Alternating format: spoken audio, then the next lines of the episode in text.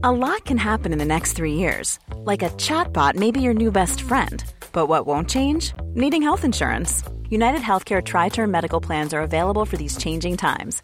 Underwritten by Golden Rule Insurance Company, they offer budget friendly, flexible coverage for people who are in between jobs or missed open enrollment. The plans last nearly three years in some states, with access to a nationwide network of doctors and hospitals. So, for whatever tomorrow brings, United Healthcare Tri Term Medical Plans may be for you. Learn more at uh1.com. Regardez la matinale de CNews. Merci d'être avec nous. À la une ce matin, 217 interpellations cette nuit dans la capitale. Il y a eu des débordements avec des incendies de poubelles après le rassemblement Place de la Concorde en face de l'Assemblée. On va vous montrer toutes les images. Après l'annonce de la Première ministre sur l'utilisation du 49.3 pour faire adopter la réforme des retraites, l'opposition va déposer des motions de censure. La riposte s'organise à l'Assemblée. Les informations de Gauthier Lebret. Les mobilisations contre la réforme des retraites ne s'arrêtent pas là. Les syndicats appellent à manifester dès demain et préparent une nouvelle journée de grève nationale pour jeudi. Dans l'actualité également, le trafic de drogue qui est partout en France, même dans les zones rurales. On va vous emmener dans les Deux-Sèvres, près de Niort, où ce fléau explose. Reportage CNews. Et puis au pays de la baguette, les boulangeries vont mal. Le nombre de fermetures augmente. En janvier, 116 boulangeries ont fait faillite. Lomique Guillot nous donnera les derniers chiffres. Des révoltes cette nuit euh, un peu partout euh, en France. Des milliers de personnes sont descendues dans la rue après l'annonce du euh, recours au 49-3 pour faire adopter la réforme des retraites. Les manifestants dénoncent le passage en force du gouvernement des manifestants et des individus violents radicalisés. Oui, ces rassemblements ont été émaillés de tensions, notamment à Paris, où 217 personnes ont été interpellées, des magasins ont été saccagés, des feux allumés, les forces de l'ordre ont été prises pour cible. Geoffrey Defebvre. Tout avait bien commencé avant de dégénérer. Vers 19h30, place de la Concorde à Paris, les forces de l'ordre dispersent le rassemblement contre l'utilisation du 49.3 pour adopter la réforme des retraites. Après une tentative de dégradation du chantier de l'obélisque, des bouteilles et pavés sont projetés sur les policiers qui répliquent avec du gaz lacrymogène et des canons à eau. Plus tard dans la soirée, dans les rues alentours, du mobilier urbain et des poubelles sont incendiés. Les sapeurs-pompiers interviennent pour éteindre plusieurs départs de feu, certains protégés par les forces de l'ordre. Pour les habitants, c'est la stupéfaction. Mon voisin japonais euh, qui m'appelle, il me dit David, euh, viens tout de suite parce que ça commence à s'embraser. Et euh, moi j'avais le store qui était ouvert et heureusement que mon voisin japonais était là à contenir le feu parce que sinon je ne sais pas, sais pas imaginer ce qu'elle allait, suivre après. J'étais à la fenêtre, je sentais les, odeurs de brûlé et en fait j'ai vu quelqu'un qui voulait allumer avec son briquet un feu. Comme j'ai une très grosse voix, j'ai hurlé. Et donc j'ai fait peur à ces gens-là, mais ils sont allés mettre le feu un peu plus loin. 217 personnes ont été interpellées notamment pour participation à un groupement en vue de commettre des dégradations. Voilà comment ça s'est passé cette nuit à Paris. Euh, des violences également à Rennes, à Bordeaux ou encore à Nantes. Il y avait aussi des, manifestations. À Marseille, ils étaient nombreux à se réunir sur la Canebière. Hein. Oui, vous allez voir que certains Marseillais veulent, je cite, gilet jauniser le mouvement. Écoutez. Maintenant, on va rentrer dans le dur, dans des actions beaucoup plus dures, parce qu'effectivement, euh, les manifestations, la grève, c'est plus possible. Donc, euh, on va gilet jauniser euh, le, mouvement. Les bornes ont, dégainé tout l'arsenal antidémocratique de la République, la Cinquième République que l'on estime bonapartiste, nous. et donc, ça pose la nécessité de la rupture avec la Seigneur République, avec ce gouvernement que Macron dégage et avec lui sa réforme et qui a enfin un vrai gouvernement ouvrier qui soit mis en place, hein, qui prendra toutes les mesures d'urgence nécessaires hein, euh, pour les travailleurs.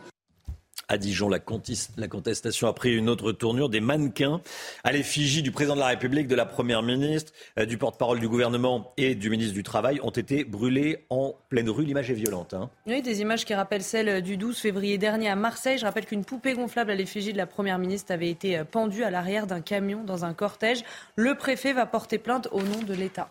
Gérald Darmanin a envoyé une note au préfet hier soir pour renforcer la protection des élus. Des parlementaires font l'objet de menaces, d'injures ou encore euh, d'actes de malveillance depuis le début des débats sur les, réformes des retraites. Plusieurs permanences vandalisées. Hein. Oui, alors le ministre de l'Intérieur demande entre autres de poursuivre la surveillance aux abords des permanences ou des domiciles des parlementaires si besoin ou encore de maintenir une veille renforcée des réseaux sociaux. Voilà, soyez là à 7h30. On sera avec Carl Olive, député Renaissance des Yvelines.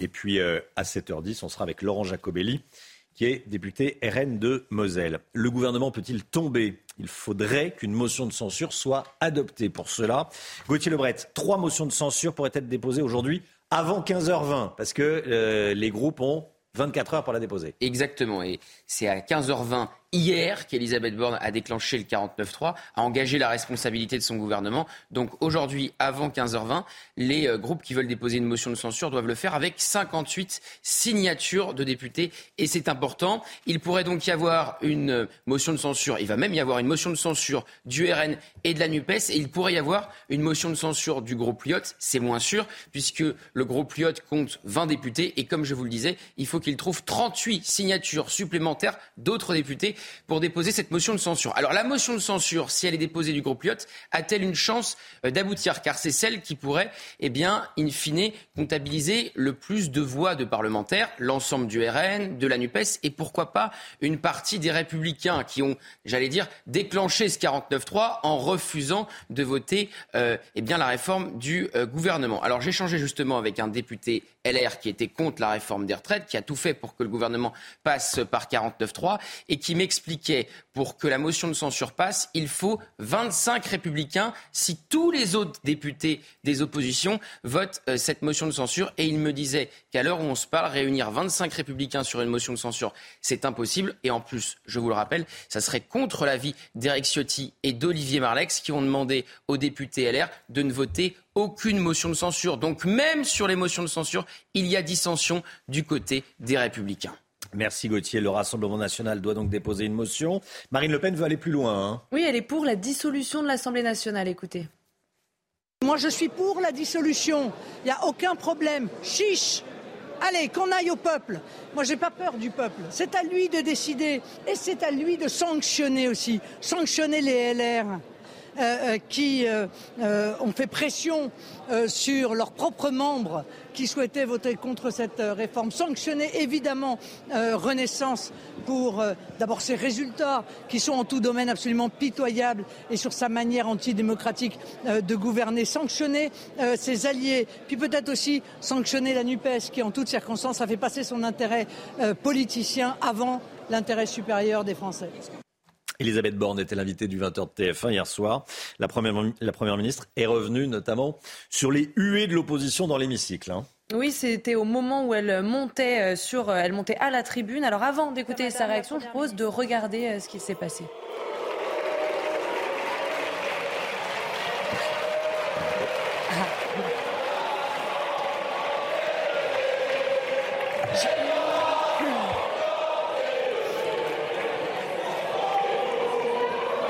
Voilà ce qui s'est passé euh, hier après-midi. Vous l'avez peut-être vu en direct.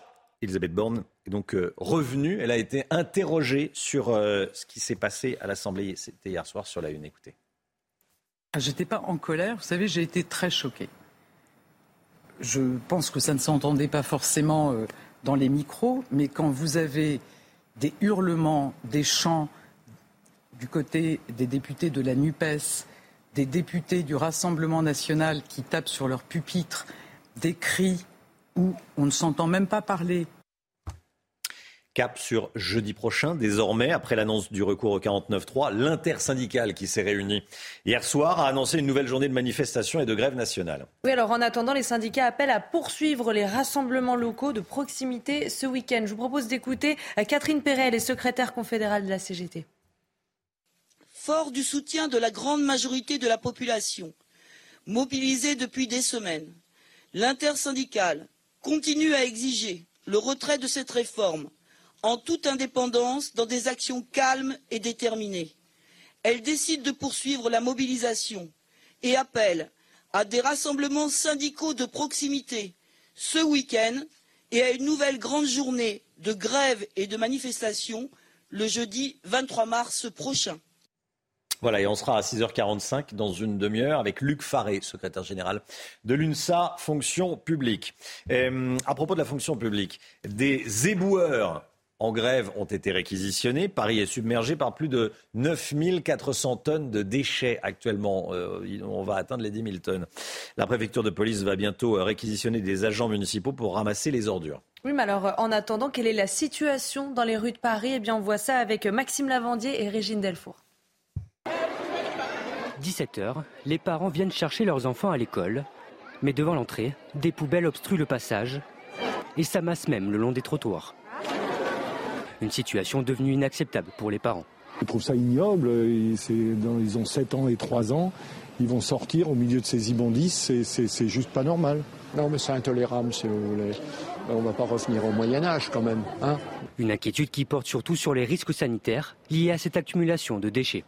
De tout temps, les déchets, ça a été une source de maladie, une source d'infection, parce que ce sont des produits en décomposition donc où se développent, dans lesquels se développent euh, euh, des bactéries essentiellement et parfois peuvent se véhiculer aussi des virus. Des bactéries comme la leptospirose, appelée aussi la maladie de l'égoutier, mortelle pour l'homme, qui se répandent sur les déchets par l'urine des rats, mais aussi la salmonellose, qui se transmet par simple contact de la nourriture par la salive, l'urine ou les excréments des rats. Des maladies dont certaines personnes sont plus à risque que d'autres. Premier, aux femmes enceintes, euh, vraiment, elles n'ont pas besoin d'une infection, d'une infection euh, salmonelle, d'une infection virale, d'une façon générale, bien évidemment les enfants et d'une façon générale les gens malades. Une situation qui devrait s'améliorer dans les prochains jours. La préfecture de police a ordonné des réquisitions pour vider les poubelles qui s'entassent dans la capitale.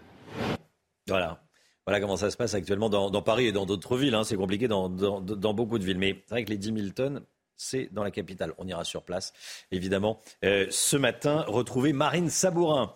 Euh, les sports avec Nice qui s'est qualifié pour les quarts de finale de la Ligue Europa Conférence, Chana. Oui, c'est une bonne nouvelle puisque les Aiglons euh, sont les derniers représentants français en Coupe d'Europe. Hier soir, les Niçois se sont imposés deux buts à zéro face aux Moldaves du shérif Tiraspol. La rencontre s'est faite au stade de l'Alliance Riviera. Gaëtan Laborde a ouvert le score à la 29e minute, suivi de Terem Mofi et Bilal Brahimi.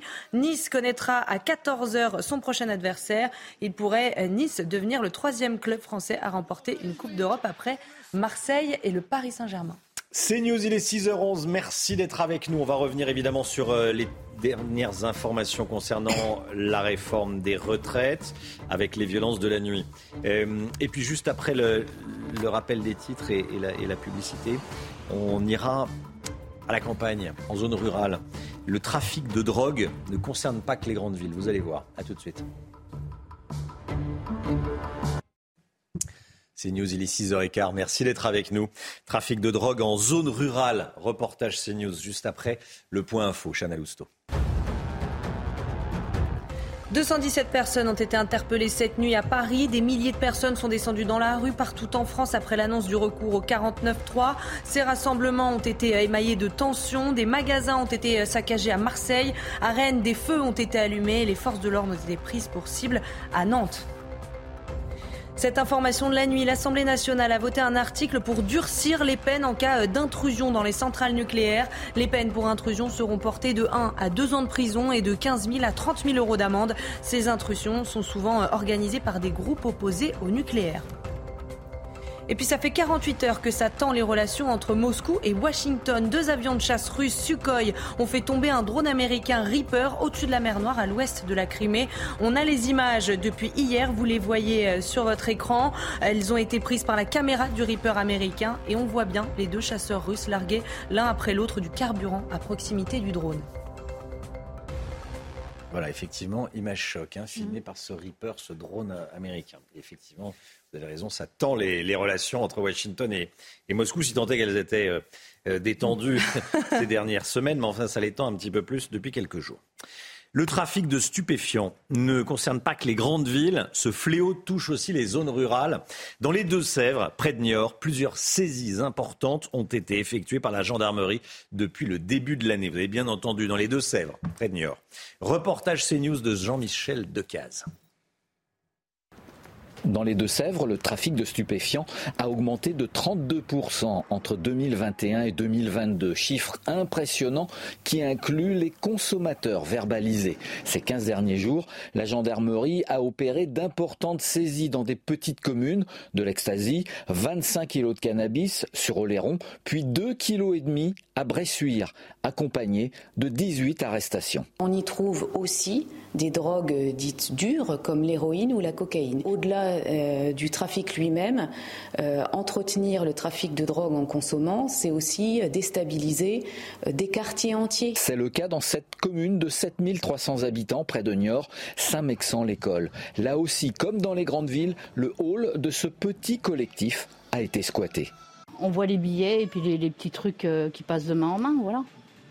À la vue de tout le monde dehors? Oui, à la vue de tout le monde. Si on les laisse tranquilles, euh, voilà, ils, vous laissent tranquilles, quoi. Pour gêner les dealers, le maire de Saint-Mexan organise des événements pour occuper l'espace public. On fait des animations euh, sportives et culturelles le mercredi après-midi pour en, limiter euh, les, voilà, occuper l'espace. Il y a effectivement moins de dealers, disent les habitants dans les Deux-Sèvres. Dans les Deux-Sèvres, hein, le trafic de drogue qui, explose.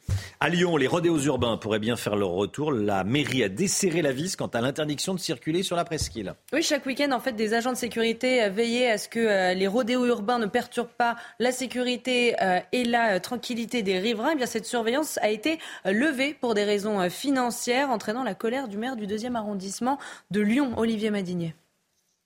Les habitants de la presqu'île de Lyon ont été témoins de scènes comme celle-ci chaque week-end pendant des mois. Des concerts de klaxons, des voitures lancées à pleine vitesse. Cette riveraine se souvient de ses nombreuses nuits sans sommeil. Des voitures, des scooters, on a eu des quads également qui faisaient euh, oui des tours de presqu'île en klaxonnant, musique à fond, euh, bah, dans le seul but en fait euh, de, de s'amuser et de nuire aux habitants qui étaient là parce que réellement on était dans une provocation des habitants. En 2019, Gérard Collomb, le maire de l'époque, interdit la circulation des voitures dans l'hypercentre les nuits des vendredis et samedis il embauche aussi des agents de sécurité afin de faire respecter l'interdiction. Et ça marche. Les rodéos se sont arrêtés. Aujourd'hui, la municipalité écologiste maintient l'interdiction mais supprime les agents de sécurité. Le maire du deuxième arrondissement de Lyon est en colère. Pour lui, c'est inévitable. Les rodéos vont reprendre. Pendant près de trois ans, nos habitants ont connu des klaxons, des rodéos jusqu'au milieu de la nuit et un dispositif avec euh, des moyens humains avait été mis en place et tout ça va être supprimé.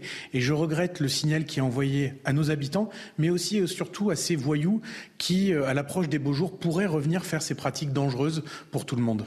Du côté de la mairie, on affirme que la vigilance va se poursuivre. Elle compte sur un renforcement de la vidéo-verbalisation. Reste à savoir si cela suffira. Voilà comment ça se passe à Lyon. 6h19, restez bien avec nous. Dans un instant, l'éco, l'économie. On va parler des boulangeries. Le nombre de fermetures de boulangeries augmente. Les tout derniers chiffres avec le Guillot. À tout de suite. Rendez-vous avec Pascal Pro dans l'heure des pros. Du lundi au vendredi, de 9h à 10h30. 6h22, on part euh, dans les boulangeries, enfin celles qui ferment pas, malheureusement. On a enregistré le mois dernier 116 défaillances de boulangeries, fermetures de boulangeries. En clair, des fermetures pour raisons financières. C'est le pire chiffre depuis 20 ans, je voulais absolument qu'on en parle ce matin. L'homme Guillot, les temps sont vraiment durs pour les boulangers. Hein. Oui, notamment pour les petites boulangeries, celles situées euh, en zone euh, rurale, dans les petits villages, ce sont elles qui souffrent le plus parce qu'elles prennent de plein fouet l'augmentation euh, du coût des matières premières et celle de, l'énergie. On peut le rappeler, hein, la hausse du coût des matières premières, c'est 50% d'augmentation pour le beurre, on en parle, le sucre, pardon, on en parlait hier, et de 30 à 40% pour la farine, le beurre, les œufs, plus évidemment la flambée des coûts de l'énergie dont on a beaucoup parlé ces dernières semaines. Vous l'avez dit, Romain, rien qu'en janvier, on a enregistré 116 fermetures contre 58 un an plus tôt. C'est donc le double et c'est surtout le pire chiffre observé depuis au moins 20 ans. Si on regarde sur toute l'année 2022, il y a eu 874 boulangeries qui sont entrées en défaillance, donc avec des difficultés financières. Un chiffre en croissance de 125% sur un an. C'est une progression deux fois supérieure à la moyenne nationale des défaillances d'entreprises. En clair, les boulangeries ferment beaucoup plus massivement que toutes les autres entreprises. Est-ce que ça va continuer cette année? Alors heureusement, sans doute pas. D'abord parce que les coûts de l'énergie euh, se calment un peu et le bouclier tarifaire a été euh, adapté pour les boulangeries. Pour les matières premières, ça reste à voir, mais on annonce une baisse d'ici l'été. Dans le détail, le cabinet Altares, qui suit la santé des, des entreprises de près, estime que les trois quarts des boulangeries ont des finances plutôt saines. 27% sont à risque faible et seuls 10% des boulangeries présentent un risque sérieux de défaillance. 10%, ça fait quand même beaucoup. Avec ces fermetures, est-ce qu'il y a de, moins en moins de boulangeries en France ou pas? Alors malgré tout, non, parce que euh, les nouvelles créations compensent les fermetures, mais ce ne sont pas le même type de boulangerie. On a de plus en plus de chaînes qui s'installent, notamment dans les zones industrielles et commerciales, et de moins en moins de petites boulangeries euh, de, de villages. On comptait 33 469 boulangeries précisément en France en décembre euh, dernier. Le secteur emploie au total 180 000 personnes, dont les apprentis, et réalise 11 milliards d'euros de chiffre d'affaires par an. C'est un poids lourd de l'économie et de l'industrie agroalimentaire, mais c'est un poids lourd fragilisé. Mmh. Il y a beaucoup de boulangeries qui s'installent dans les anciennes stations-service. Notamment. Hein, on, peut se, on, se gare, on achète ces. Il y a souvent des promotions en drive. Voilà, 4, quatre baguettes pour le, pour le prix de 3. Bon. Euh, oui, euh, Gauthier Lebret. On rappelle que Bruno Le Maire avait promis qu'aucune boulangerie ne fermerait en raison de factures d'énergie trop importantes. Effectivement, il y, en a 116 qui ont, qui ont fermé dans des conditions parfois dramatiques. 6h25, euh, merci d'être avec nous, merci d'avoir choisi CNews pour démarrer cette journée. On commence la météo avec la météo des neiges. Votre programme avec Rosbay, soin d'excellence pour sublimer vos cheveux. rosbay.com Place à présent à votre météo des neiges où les conditions météo resteront globalement assez calmes pour la fin de semaine. À noter également le risque d'avalanche qui restera bien marqué. On a eu beaucoup de neige ces derniers jours et donc conséquence, le manteau neigeux est toujours particulièrement instable. Soyez donc bien prudents. Côté température, elle baisse un peu avec en moyenne 14 degrés relevés en haut de la station du côté de Tignes, moins 9 degrés en bas de la station et un risque d'avalanche qui restera également bien marqué pour la saison. On prend à présent la direction de Val d'Isère où les températures aussi entre moins 12 et moins 7 degrés et le risque risque d'avalanche se maintiendra également tout au long de la journée. Votre programme avec Rosbay, soin d'excellence pour sublimer vos cheveux. Rosbay.com Le temps, Alexandra Blanc, ce vendredi est marqué par le retour des orages. La météo avec Groupe Verlaine. Installateur de panneaux solaires Thomson, garantie 25 ans. Groupe Verlaine, connectons nos énergies. Où seront-ils ces orages, Alexandra? Eh bien, entre le sud-ouest et le centre-est du pays, un petit peu à l'image du début de semaine, mais des orages qui seront quand même beaucoup moins forts. On aura donc de nouveau de l'instabilité en cette journée de vendredi. Alors ce matin, le temps reste calme, mais ça se dégrade par rapport à hier. On vous en parlait il y a une trentaine de minutes. Les températures se sont envolées hier. Là, on va retrouver des conditions météo un petit peu plus dégradées, avec surtout le retour de la pluie. Et ça fait du bien, vous le savez. On manque d'eau en France, donc conséquence, cette perturbation qui va onduler euh, ce matin euh, sur le nord-ouest du pays, principalement entre le nord des Charentes, les côtes de la Manche ou encore l'extrême nord. On retrouve également quelques entrées maritimes autour du golfe du Lion, un temps bien gris et parfois assez humide, notamment entre Montpellier et les Cévennes. On retrouve également du soleil en direction de la côte d'Azur ou encore de la Corse avec du plein soleil. Dans l'après-midi, regardez ces orages qui vont de nouveau se mettre en place, des orages bien localisés principalement entre le Pays basque et euh, le sud des Charentes. On retrouvera également un temps assez instable sur la Bretagne et puis un temps très très nuageux entre le bassin parisien et en redescendant un petit peu plus au sud, notamment du côté de la Touraine. Maintient également des entrées maritimes autour du golfe du Lion. Le vent d'autant va souffler fort une nouvelle fois sur le midi toulousain avec des rafales de l'ordre de 90 km par heure. Les températures, eh bien, c'est plutôt doux ce matin, grande douceur, 9 degrés à Paris, en moyenne 10 degrés du côté de Clermont-Ferrand ou encore 12 degrés pour le Pays Basque. Et dans l'après-midi, eh bien, les températures baissent par rapport à hier, mais ça reste tout de même très doux pour la saison. 21 degrés pour nos amis grenoblois par exemple. Vous aurez 17 degrés à Paris, 14 degrés pour la pointe bretonne. C'est très doux également entre Limoges et Clermont-Ferrand, moyenne entre 18 et 19 degrés. Ce sont des températures qui restent largement au-dessus des normales de saison. La suite du programme est bien un temps assez mitigé, un temps de printemps finalement avec le retour de l'instabilité pour la journée de samedi. On aura de la pluie entre le nord et le sud du pays. Et puis dimanche, les orages reviendront, mais cette fois un petit peu plus au sud, notamment en allant vers les Alpes. Et puis à l'arrière, regardez, retour du soleil entre la Normandie, la Bretagne ou encore en redescendant vers le nord de l'Occitanie. Lundi, quelques soleils sur le nord. Côté température, eh bien, la douceur va se maintenir avec en moyenne 15 à 16 degrés sur les régions du nord. On prend la direction de Valmorel avec ces magnifiques images. Regardez, il a fait très beau hier, conditions météo très agréables. Il fait beau, mais attention avec le redout, le manteau neigeux est parfois instable et donc le risque d'avalanche restera une nouvelle fois bien marqué euh, sur les Alpes. En tout cas, ces images sont splendides et donnent envie de profiter des quelques derniers jours à la montagne. Vous avez regardé la météo avec Groupe Verlaine. Isolation thermique par l'extérieur avec aide de l'État. Groupe Verlaine, connectons nos énergies. CNews, il est 6h29. Merci d'être avec nous. Merci d'avoir choisi CNews pour démarrer cette journée à la une des dégradations et des incendies dans plusieurs villes en France après l'utilisation du 49.3. Vous verrez ce qui s'est passé à Rennes, ce qui s'est passé à Nantes, ce qui s'est passé à Marseille, ce qui s'est passé à Paris également. Des violences donc.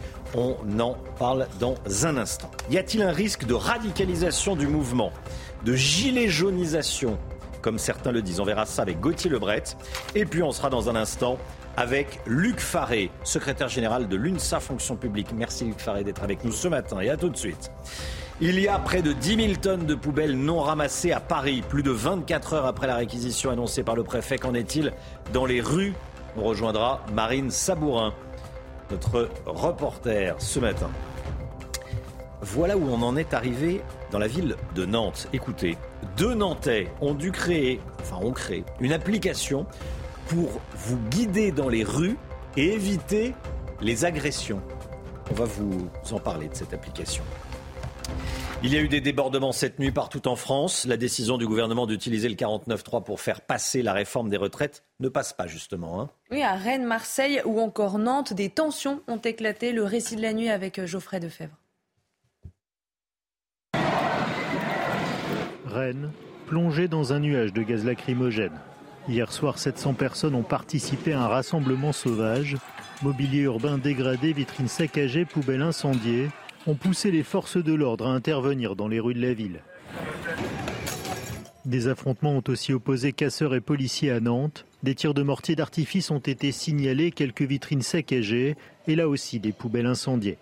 À Marseille, l'une des principales rues commerçantes de la ville a été la cible d'un groupe de casseurs. Malgré les tensions qui ont émaillé le pays, les manifestants restent mobilisés. Certains revendiquent même une radicalisation de la contestation. On va rentrer dans le dur, dans des actions beaucoup plus dures, parce qu'effectivement, euh, les manifestations, la grève, c'est plus possible. Donc, euh, on va gilet jauniser euh, le, le mouvement. Que Macron dégage et avec lui sa réforme. C'est pas à coup de 49-3 qu'on va nous faire taire. C'est en retirant cette réforme, cette, cette tentative de réforme, L'intersyndicale a d'ores et déjà appelé à une nouvelle mobilisation ce week-end et jeudi prochain. Il y a eu des tensions également dans les rues de la capitale. 217 personnes interpellées, des incendies de voitures, des incendies de, poubelles. Les, des magasins ont été saccagés, des feux ont été allumés, les forces de l'ordre ont été euh, prises pour cible. Ça, c'était le début de la manifestation. Il y a eu des violences euh, dans la soirée. Regardez les images de la rue Royale. Euh, les voici, les images des violences de la soirée des images de la rue Royale en direct ce matin. Voilà à quoi ça ressemble la rue Royale, c'est entre la Madeleine et la place de la Concorde. Gauthier Lebret, ça va devenir un mouvement de plus en plus radical.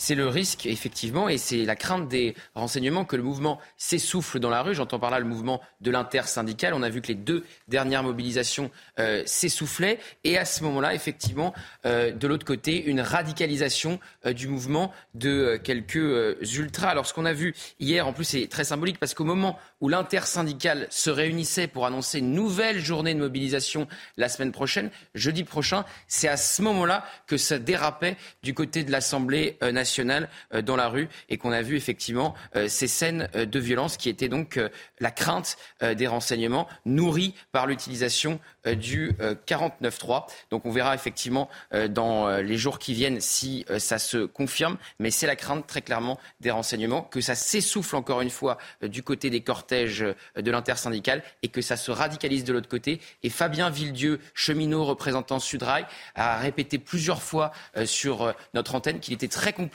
euh, d'expliquer aux manifestants euh, pacifiques qu'ils n'obtiennent jamais rien, alors que les Gilets jaunes, eux, qui n'ont pas été pacifiques loin de là, ont obtenu plusieurs milliards de concessions. Merci Gauthier. Après l'annonce de l'utilisation du 49.3, tous les regards sont tournés vers les républicains. Le gouvernement misait beaucoup sur leur vote pour faire adopter le, texte. Certains LR se sont désolidarisés, mais aucune motion de censure ne sera déposée, déposée ni votée euh, par le parti. Écoutez, Éric Ciotti, le président des républicains, et Aurélien Pradier qui est sur une autre ligne. Le groupe a décidé que nous ne nous associerons pas à aucune motion de censure. Nous avons, nous avons voté et tous les membres qui étaient présents se sont euh, rangés à la décision majoritaire, très majoritaire du groupe. J'ai dit clairement que je ne souhaitais pas, à ce stade, voter d'autres motions de censure que celles que ma famille politique pourrait déposer. Nous avons eu ce débat en réunion de groupe. Nous avons eu un vote, nous avons été quelques-uns à plaider pour que les républicains déposent eux-mêmes une motion de censure, parce que je ne me reconnais dans aucune autre famille politique. Voilà la vérité. Je ne me reconnais ni avec les mélanchonistes dont l'objectif est de renverser nos institutions, ni avec les lepénistes qui n'ont aucunement les valeurs qui sont les miennes, et je souhaite que la droite ne soit pas à la remorque des uns et des autres. Alors Elisabeth Borne était l'invitée du 20h de TF1 hier soir. Elle a expliqué pourquoi elle est allée au 49-3. Bah parce que certains républicains, euh, avec euh, les prises de position de certains républicains, le compte n'y était pas. Écoutez. Certains, au sein de ce groupe, ont joué une carte personnelle en contradiction avec ce que portent les républicains depuis euh, des années et aussi en contradiction pour certains avec ce qu'ils ont même proposé il y a quelques mois. Donc on a échangé autour du président de la République avec euh, les ministres, avec la majorité, et on a constaté que le compte n'y était pas. Certains LR ont joué une carte personnelle. En clair, c'est de la faute des, euh, républicains. Bon, on va, en parler tout au long de la, matinale. Paris est submergé par euh, près de 10 000 tonnes de déchets. La préfecture de police a annoncé, il y a plus de 24 heures maintenant, la réquisition des éboueurs. Qu'est-ce qu'il en est sur le terrain? C'est ça qui est important. On rejoint tout de suite Marine Sabourin, en direct du 15e arrondissement de la capitale, dans le sud de Paris. Qu'est-ce que vous voyez devant vous et, autour de vous, Marine? J'allais ajouter, excusez-moi, mais qu'est-ce que vous sentez également? Eh bien, Romain, l'odeur n'est pas agréable ici hein, dans le 15e arrondissement. Vous le voyez, il y a plus euh, d'un mètre cinquante de déchets et cela s'accumule sur euh, toute la rue. Alors, on discutait avec un habitant il y a quelques euh, instants qui nous expliquait eh bien, que tous les soirs, avec plusieurs résidents du quartier, ils essayaient de regrouper les déchets puisque dans la capitale, il y a du vent et donc cela se propage sur toute la rue.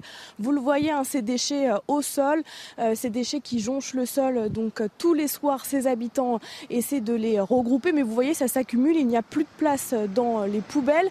Et puis on discutait avec une autre habitante hein, qui nous expliquait eh qu'avec la hausse des températures, elle craignait, eh que juste en haut de chez elle, ces odeurs euh, se fassent sentir, soient de plus en plus euh, désagréables. Donc une situation très compliquée, plus de 9000 tonnes de déchets euh, dans la capitale aujourd'hui.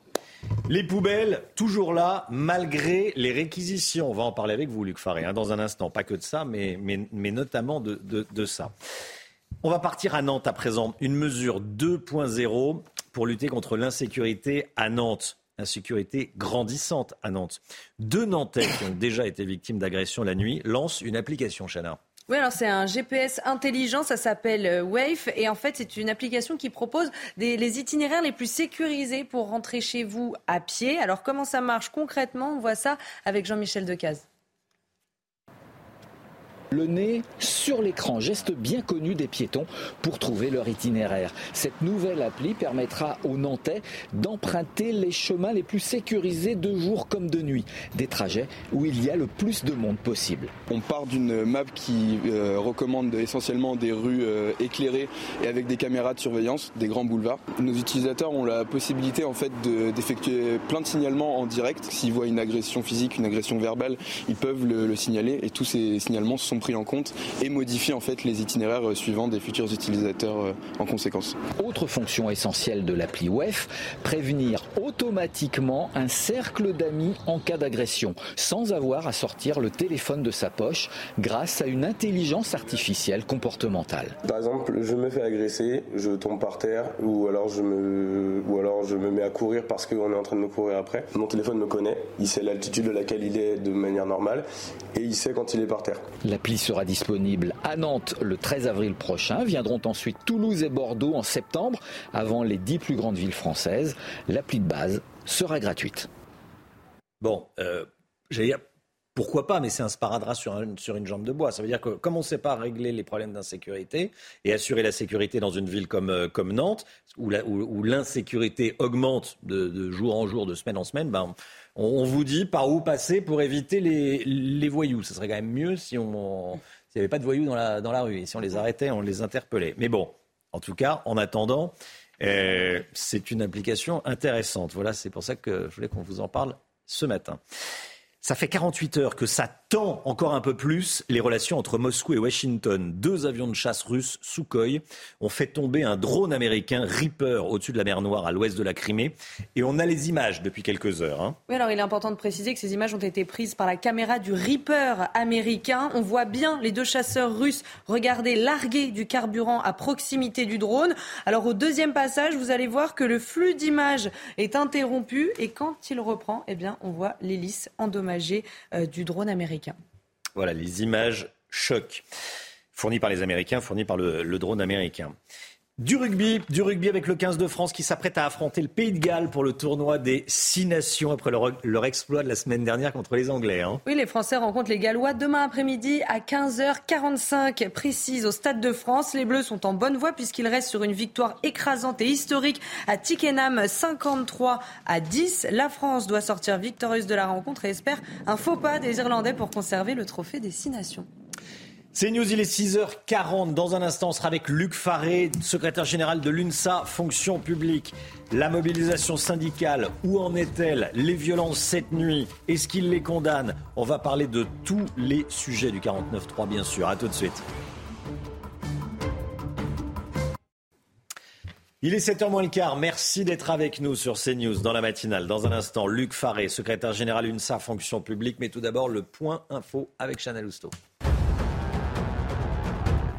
La riposte s'organise à l'Assemblée. Trois motions de censure pourraient être déposées aujourd'hui par le Rassemblement national, la NUPES et le groupe Lyot. Les Républicains, quant à eux, ont voté pour ne déposer ni voter aucune motion de censure. Cap sur jeudi prochain, après l'annonce du recours au 49-3, l'intersyndicale a annoncé une nouvelle journée de manifestation et de grève nationale contre la réforme des retraites. En attendant, les syndicats appellent à poursuivre les rassemblements locaux de proximité ce week-end. Et puis Gérald Darmanin a envoyé une note au préfet hier soir pour renforcer la protection des élus. Des parlementaires se font menacer ou encore insulter depuis le début des débats sur la réforme des retraites. Alors le ministre de l'Intérieur demande entre autres de poursuivre la surveillance aux abords des permanences des parlementaires ou encore de maintenir une veille renforcée des réseaux sociaux. Luc Faré est avec nous, secrétaire général UNSA, fonction publique. Bonjour Luc Faré. Bonjour. Merci d'être sur le plateau de la, de la matinale. Bon, déjà, je voulais vous entendre sur ce qui s'est passé cette nuit dans plusieurs villes. On l'a vu dans le journal, vous l'avez vu euh, comme nous, à Paris, mais aussi à Nantes, à Marseille. Euh, quel est votre commentaire sur, euh, sur ces violences? Des voitures incendiées, des poubelles incendiées, ce qui accessoirement peut être extrêmement dangereux, ça peut mettre le feu à un immeuble. Quel est votre point de vue de syndicaliste? Écoutez, c'est pas du tout à ce l'UNSA appelle, appelle l'UNSA appelle à des manifestations, à des mouvements, mais calmes, qui soient dans le respect de chacun et de tous et de tous les biens. Maintenant, je vais revenir sur la responsabilité. La responsabilité de ce qui se passe. Je vous entends pas condamner ce qui se passe. Vous dites que vous n'appelez pas violence. Je condamne toute violence, qu'elle soit contre les personnes, contre les forces de l'ordre ou contre les biens. Maintenant, une fois qu'on a dit ça, il faut essayer de comprendre pourquoi nous en sommes là.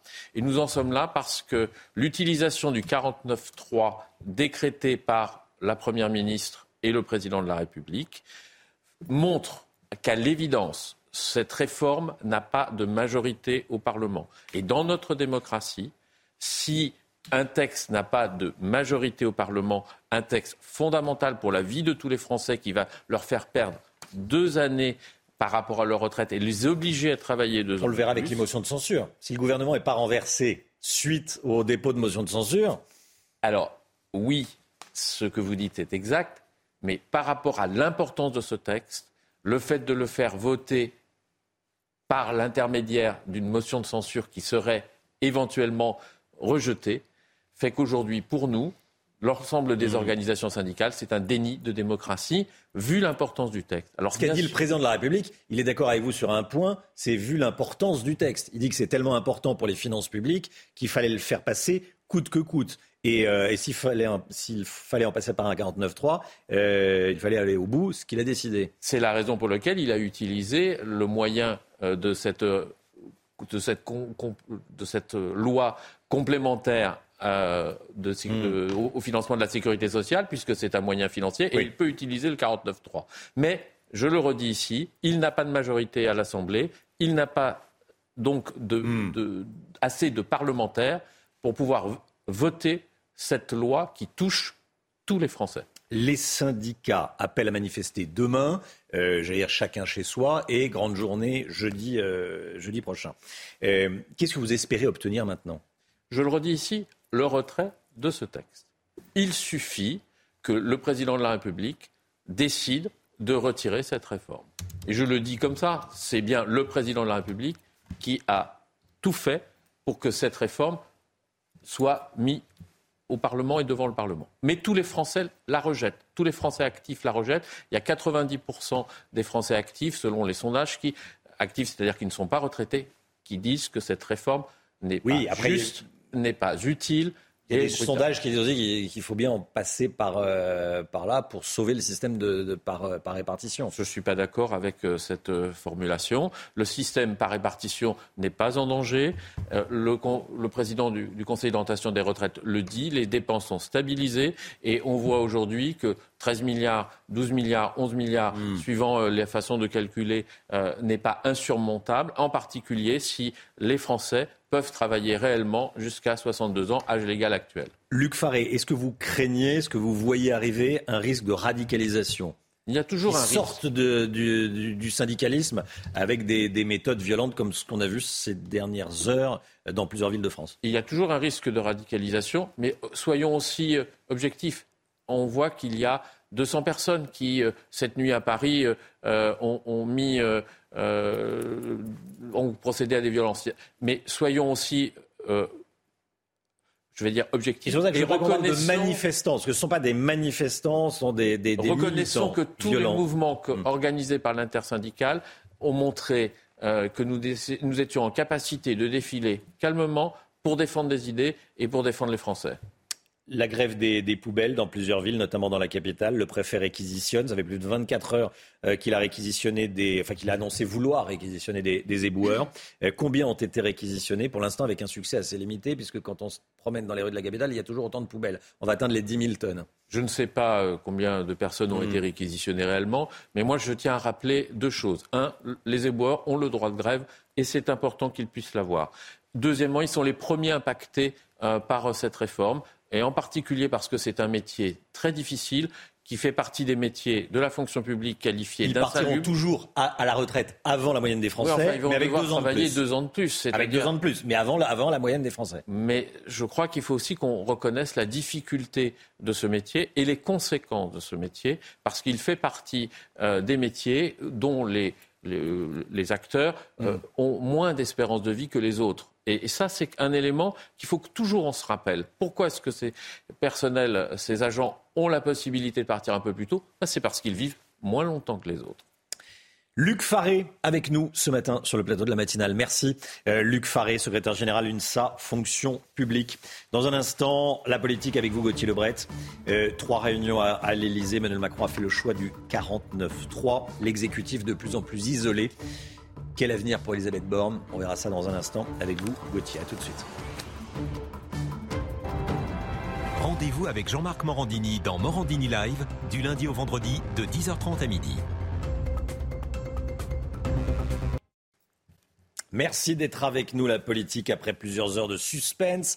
Après trois réunions à l'Elysée, Emmanuel Macron a fait le choix du 49-3. Gauthier Lebret, l'exécutif est ce matin de plus en plus isolé. Oui, c'est le choix d'un gouvernement minoritaire, minoritaire dans le pays. 7 Français sur 10 sont contre la réforme et donc minoritaire à l'Assemblée. Bref, plus isolé, vous le disiez Romain, que jamais. Depuis euh, le début de la semaine, le gouvernement nous, nous répétait pourtant qu'il ne voulait pas d'un 49-3. Ce n'était qu'une méthode de communication pour démontrer qu'il faisait tout pour l'éviter et quasiment qu'on lui tordait le bras et qu'il devait donc utiliser ce fameux 49-3. Et qui recourt n'était donc même pas de son fait et loin de sa volonté. Et puis, ultime coup de bluff de l'Elysée. la dissolution en cas de vote négatif. Le président aurait pu, avec panache, aller au vote et prendre le risque de la dissolution. C'est même ce qu'il aurait dit à ses ministres. Lui, en cas de dissolution, il garde son siège contrairement aux députés et même à certains ministres qui, je vous le rappelle, étaient candidats aux législatives. Mais ce n'était que des mots. Au vote des députés, il a préféré le passage en force. Le 49-3, c'est de la faute des républicains ah bah, c'est très clair, ils ont une vraie responsabilité, les républicains. Je ne sais d'ailleurs pas si on peut continuer à les rassembler sous une même étiquette, tant il y a de divisions. Même sur la motion de censure, ils ne sont pas d'accord. Alors Olivier Marlex avait euh, promis à Elisabeth Borne, notamment en début de semaine, de lui fournir les voix manquantes. Hier, il aurait appelé la Première ministre pour lui dire qu'il n'était plus en capacité de tenir cette promesse. Elisabeth Borne pensait que des députés de droite qui ont soutenu des candidats à la, présidentielle, qui portaient euh, des propositions plus dures que celle-ci, une retraite à 65 ans, aurait un peu de cohérence. Eh bien non, ils ont refusé de voter après toute une série de concessions en plus. Les dernières en commission mixte paritaire en début de semaine, quitte à cramer la caisse, pour reprendre l'expression de Valérie Pécresse. Le problème des républicains, des républicains depuis euh, plusieurs années, c'était celui de la ligne politique. On ne sait plus ce que défend ce parti. C'est encore pire aujourd'hui. La grande perdante, la grande perdante, c'est Elisabeth Borne. Oui, bien sûr, c'est la grande perdante. Elle le sait d'ailleurs, Elisabeth Borne. Elle a même dit hier au président de la République qu'elle pouvait être infusible. Elle n'a pas pu retenir euh, ses larmes face aux députés de la majorité après avoir utilisé euh, le 49-3. Elle a dû faire face au chahut euh, des députés de la NUPES qui ont chanté la Marseillaise pendant qu'elle a essayé de prendre la parole, qui ont brandi des pancartes face également au chahut du Rassemblement national. Elle s'est dite choquée hier au journal de 20h euh, de TF1. Hier, c'est un anniversaire en plus pour Elisabeth Borne. Ça faisait dix mois, jour pour jour, qu'elle était à Matignon. Édith Cresson a tenu dix mois et 18 jours à Matignon. Les 18 prochains jours vont secouer pour Elisabeth Borne. Sera-t-elle encore Première ministre dans 18 jours? Même elle, elle doit l'ignorer. Merci beaucoup Gauthier Lebret. Votera-t-il la motion de censure du RN Votera-t-il la motion de censure de la NUPES ou de l'IOT je lui poserai la question, bien sûr. Nicolas Dupont-Aignan sera l'invité de la matinale. 8h15, soyez là, présidente de Boula France et, député de, l'Essonne. Le temps tout de suite avec Alexandra Blanc. Euh, et juste après, évidemment, on vous montre toutes les, images des, violences de cette nuit, des incendies volontaires, incendies de poubelles et dégradations diverses dans plusieurs villes de France. La météo tout de suite.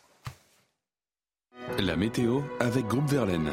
Installateur de panneaux solaires Thomson, garantie 25 ans. Groupe Verlaine, connectons nos énergies un temps printanier aujourd'hui, Alexandra Blanc, avec euh, des températures encore très douces. Hein.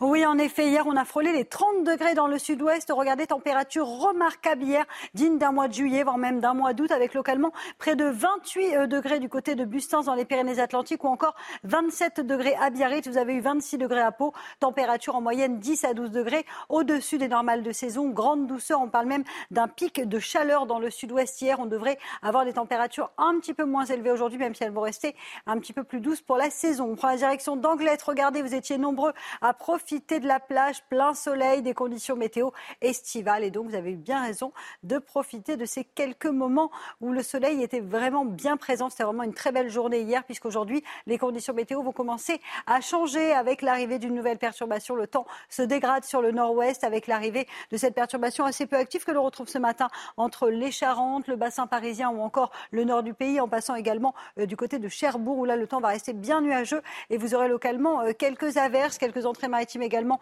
autour du golfe du Lion et un temps assez nuageux en remontant vers le massif central puisqu'on a ce vent, ce vent d'est qui pousse donc les nuages venus de la mer Méditerranée. Dans l'après-midi, toujours beaucoup de vent d'autant, le maintien des entrées maritimes autour du golfe du Lion et puis le fait important évidemment, c'est le retour des orages prévus dans le courant de l'après-midi entre l'Occitanie, le Pays Basque ou encore en remontant vers le sud de la Touraine. On retrouvera également un temps nuageux et pluvieux sur le bassin parisien, le nord ou encore du côté du département de la Seine-Maritime. Plein soleil en revanche entre les Alpes, la Côte d'Azur ou encore du côté de la Corse. Grande douceur ce matin en termes de température, 9 à Paris, 12 degrés pour le Pays Basque ou encore 10 degrés en allant vers la pointe bretonne. Et dans l'après-midi, eh bien, les températures restent toujours très douces pour la saison. 17 degrés du côté de Paris, 17 degrés également à Dijon ou encore 18 degrés à Besançon. La maximale, ce sera pour nos amis grenoblois avec 21 degrés cet après-midi et vous aurez localement 20 degrés à Bordeaux. On perd quelques degrés en allant vers le Pays Basque, mais ça reste très doux. Suite du programme, attention aux orages et à la pluie prévus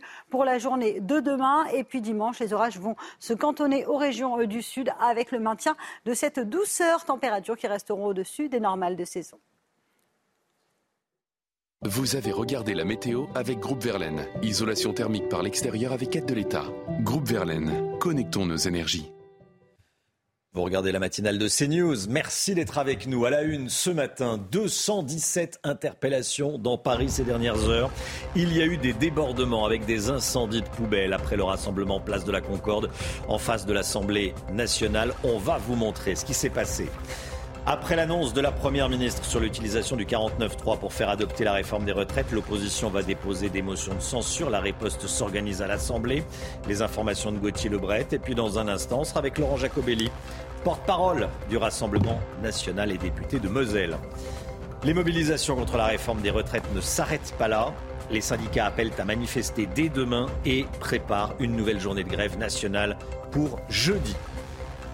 Et puis l'automobile. Avant 7h30, c'est important. Conduire une voiture coûte cher aujourd'hui. Pour un jeune permis, la première année de conduite coûte environ 10 000 euros pour un jeune. Pierre Chasseret pour le détail. Mouvement de révolte cette nuit dans certaines villes de France. Des éléments radicaux sont descendus dans la rue après l'annonce du recours au 49-3 pour faire adopter la réforme des retraites. Il y a eu des tensions notamment à Paris où 217 personnes ont été interpellées, Chana. Et justement, regardez ces images prises ce matin par nos équipes. Alors nous sommes rue Royale, c'est entre la place euh, de la Concorde et la Madeleine et vous le voyez, il y a beaucoup de dégâts. Le récit de la nuit de Geoffrey Defebvre. Des poubelles incendiées des scooters brûlés. Des casseurs ont pris d'assaut les rues alentours de la place de la Concorde après la dispersion du rassemblement contre la réforme des retraites. Les sapeurs-pompiers sont intervenus pour éteindre plusieurs départs de feu, certains protégés par les forces de l'ordre. Plus tôt dans la soirée, une tentative de dégradation du chantier de l'obélisque a nécessité l'intervention des policiers. Des bouteilles et des pavés sont projetés. Ils répliquent avec du gaz lacrymogène et des canons à eau pour évacuer la place. Face à ces dégradations, les habitants sont stupéfaits. Mon voisin japonais euh, qui m'appelle, il me dit David, euh, viens tout de suite parce que ça commence à s'embraser. Et euh, moi j'avais le store qui était ouvert et heureusement que mon voisin japonais était là à contenir le feu parce que sinon je ne sais pas, pas imaginer ce qu'elle allait, ce suivre après. J'étais à la fenêtre, je sentais les, odeurs de brûlé et en fait j'ai vu quelqu'un qui voulait allumer avec son briquet un feu. Comme j'ai une très grosse voix, j'ai hurlé et donc j'ai fait peur à ces gens-là mais ils sont allés mettre le feu un peu plus loin. 217 personnes ont été interpellées notamment pour participation à un groupement en vue de commettre des dégradations. À Rennes, à Marseille ou encore à Nantes, des tensions ont également éclaté. À Marseille, ils étaient nombreux à se réunir sur la Canebière, Chana. Hein. oui, vous allez voir que certains Marseillais veulent, je cite, gilet jauniser le mouvement. Écoutez. Maintenant, on va rentrer dans le dur, dans des actions beaucoup plus dures, parce qu'effectivement, euh, les manifestations, la grève, c'est plus possible. Donc, euh, on va gilet jauniser euh, le le mouvement. Les bornes ont, dégainé tout l'arsenal antidémocratique de la République, la Cinquième République que l'on estime bonapartiste, nous. Euh, et donc ça pose la nécessité de la rupture avec la Cinquième République, avec ce gouvernement que Macron dégage et avec lui sa réforme et qui a enfin un vrai gouvernement ouvrier qui soit mis en place, hein, qui prendra toutes les mesures d'urgence nécessaires hein, pour, euh, pour les travailleurs. Le gouvernement peut-il tomber. Pour cela, il faudrait qu'une motion de censure soit votée avec une majorité à l'Assemblée nationale. Gauthier Lebret, trois motions devraient être déposées aujourd'hui avant 15h20. Oui, on dit avant 15h20 puisque les groupes d'opposition ont 24 heures et c'est hier à 15h20 qu'Elisabeth Borne a déclenché euh, le 49-3. Alors effectivement, trois motions de censure pourraient être déposées, l'une du Rassemblement national, l'autre euh, de la NUPES et une troisième du groupe euh, Lyot. Et c'est le groupe Lyot qui pourrait rassembler le plus de voix dans l'hémicycle. Mais avant de rassembler des voix dans l'hémicycle, il faut que le groupe trouve 58 signataires. Il n'y a que 20 députés Lyot, donc il faut 38 autres députés pour signer cette motion de censure pour qu'elle soit déposée. Alors elle, elle pourrait être votée par qui cette motion de censure si elle est déposée? Par le RN, par la NUPES, l'ensemble donc des euh, deux groupes d'opposition, mais aussi par quelques républicains, ceux qui sont responsables de l'utilisation de ce fameux 49.3. Euh, Alors j'ai changé hier avec un député LR qui a tout fait pour que euh, Elisabeth Borne déclenche ce fameux 49.3, qui ne voulait pas voter cette réforme des retraites, qui est prêt à voter la motion de censure du groupe Lyot. Il m'expliquait que pour que le gouvernement tombe, si tous les autres députés des oppositions votent, il faut 25 républicains. Il oubliait de me le dire aussi qu'il y a des accords hein, entre euh, les LR, ils sont à peu près euh, d'accord sur rien, les Républicains, et y compris les motions de censure, puisqu'hier, Éric Ciotti et Olivier Marlex ont annoncé que les députés s'étaient mis d'accord pour ne déposer aucune motion de censure, n'en signer aucune et n'en voter aucune. Eh bien, patatras, certains députés LR vont outrepasser les consignes de leur patron et voter donc possiblement la motion de censure du groupe Lyot. Merci Gauthier. Elisabeth Borne était l'invitée du 20h de TF1 hier soir. Elle est revenue sur les huées de l'opposition dans l'hémicycle au moment où elle est montée à la tribune. Avant d'écouter sa réaction, regardez ce qui s'est passé exactement. La parole est à Madame la Première ministre.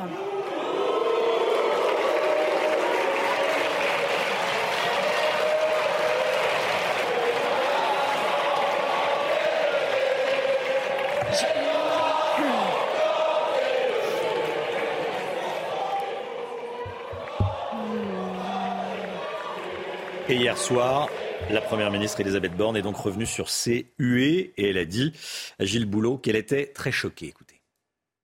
Ah, j'étais pas en colère, vous savez, j'ai été très choquée. Je pense que ça ne s'entendait pas forcément euh, dans les micros, mais quand vous avez des hurlements, des chants du côté des députés de la NUPES, des députés du Rassemblement national qui tapent sur leur pupitre, des cris, où on ne s'entend même pas parler. J'ai été très choqué. Cap sur jeudi prochain, après l'annonce du recours du 49, au 49.3, l'intersyndicale a annoncé hier soir une nouvelle journée de manifestation et de grève nationale. Oui, et en attendant, les syndicats appellent à poursuivre les rassemblements locaux de proximité ce week-end. Un mot de sport avec Nice qui s'est qualifié pour les quarts de finale de la Ligue Europa Conférence, hein, Chana Oui, c'est une bonne nouvelle puisque les Aiglons sont les derniers représentants français en Coupe d'Europe. Hier soir, les Niçois se sont imposés 3 buts à 1 face aux Moldaves du shérif Tiraspol. Euh, la rencontre s'est faite au stade de l'Alliance Riviera. Gaëtan Laborde a ouvert le score à la 29e minute, suivi de Terem Mofi et Bilal Brahimi. Nice connaîtra à 14h son prochain adversaire. Il pourrait euh, devenir le troisième club français à remporter une Coupe d'Europe après l'OM et le PSG. Les violences d'hier soir, le 49-3, le rôle des républicains, la motion de censure, Elisabeth Borne doit-elle démissionner ou pas? On va en parler avec vous, Laurent Jacobelli, bonjour. Bonjour. Député RN, porte-parole du RN, ce sera juste après la petite pause publicitaire. À tout de suite. C'est News, il est 7h10. On est avec Laurent Jacobelli. Bonjour Laurent Jacobelli. Bonjour. Merci d'être avec nous, porte-parole du RN, député RN de la Moselle. Des violences cette nuit dans plusieurs grandes villes. Après l'annonce de l'utilisation du, du 49.3, on va, on va regarder bien sûr les, les, les images. Votre réaction quand euh, vous avez appris ce qui s'est passé? Sur les violences? Oui. Ah bah, écoutez, j'étais extrêmement triste, euh, extrêmement triste de voir mon pays euh, à feu et à sang.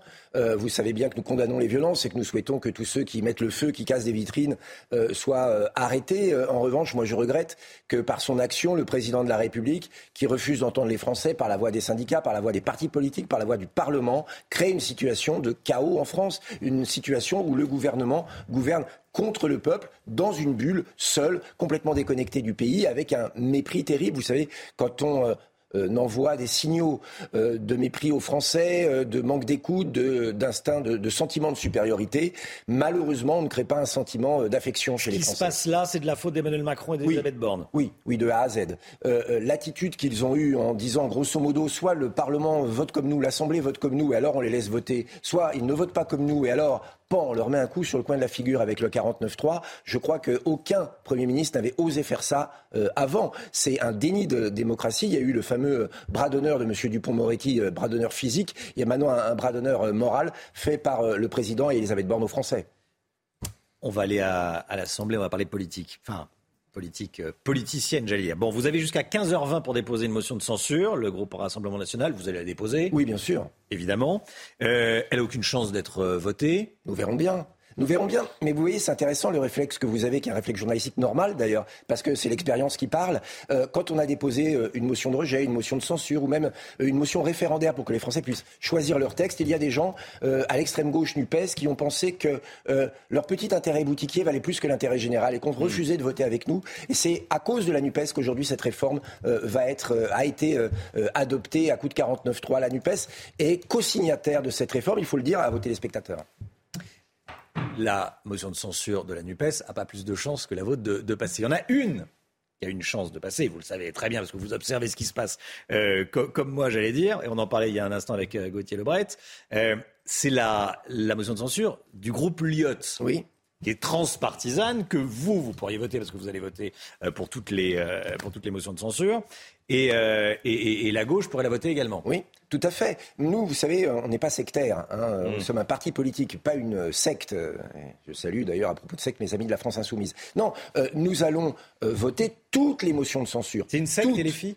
Ah bah, clairement, quand vous refusez de voter avec les autres, que c'est un gourou non élu qui vous dicte votre euh, façon de, euh, de, procéder, quand euh, quelqu'un qui n'a pas la même opinion que vous parle, vous l'insultez ou vous gesticulez, oui, on n'est plus dans un parti politique, mais ça c'est mon avis personnel. Mmh. Mais peu importe, ils ont été élus, ceci dit, hein, je reconnais leur légitimité démocratique. Mais c'est pas ça le sujet. Le sujet est que nous, on se défilera pas.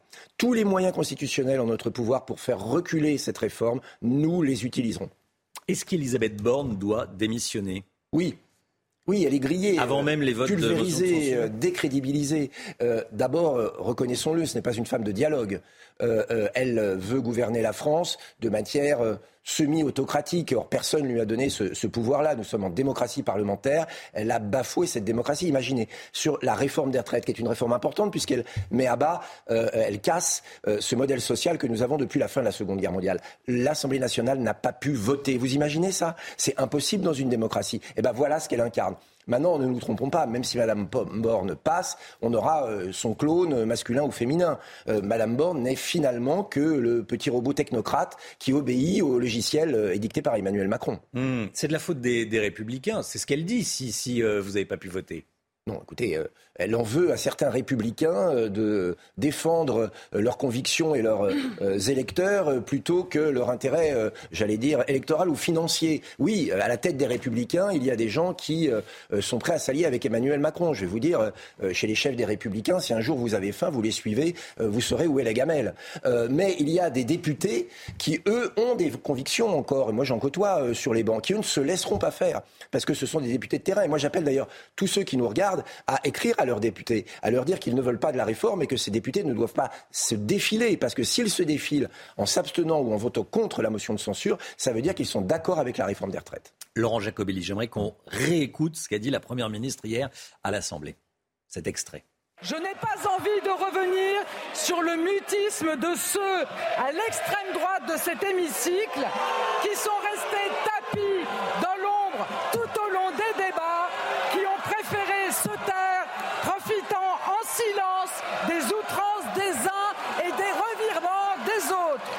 Qu'est-ce que vous êtes dit quand vous avez entendu ça? C'est un, ennemi, c'est un agresseur qui est tapis dans l'ombre. Vous savez, euh, je suis plutôt calme normalement et j'avoue que j'étais euh, très énervé sur les bancs euh, de l'Assemblée. entendre Madame Borne donner des leçons de démocratie, elle qui a malmené notre démocratie parlementaire, en train de donner des leçons de ce qu'il faut faire ou pas faire, alors que de A à Z, elle a tout faux depuis le début. Euh, c'est euh, soit savoureux, soit révoltant. Euh, moi, j'étais révolté. Vous savez, elle dit qu'on était tapis dans l'ombre. Je crois qu'on n'est pas dans l'ombre, on est à l'Assemblée nationale. Et c'est suffisamment éclairé.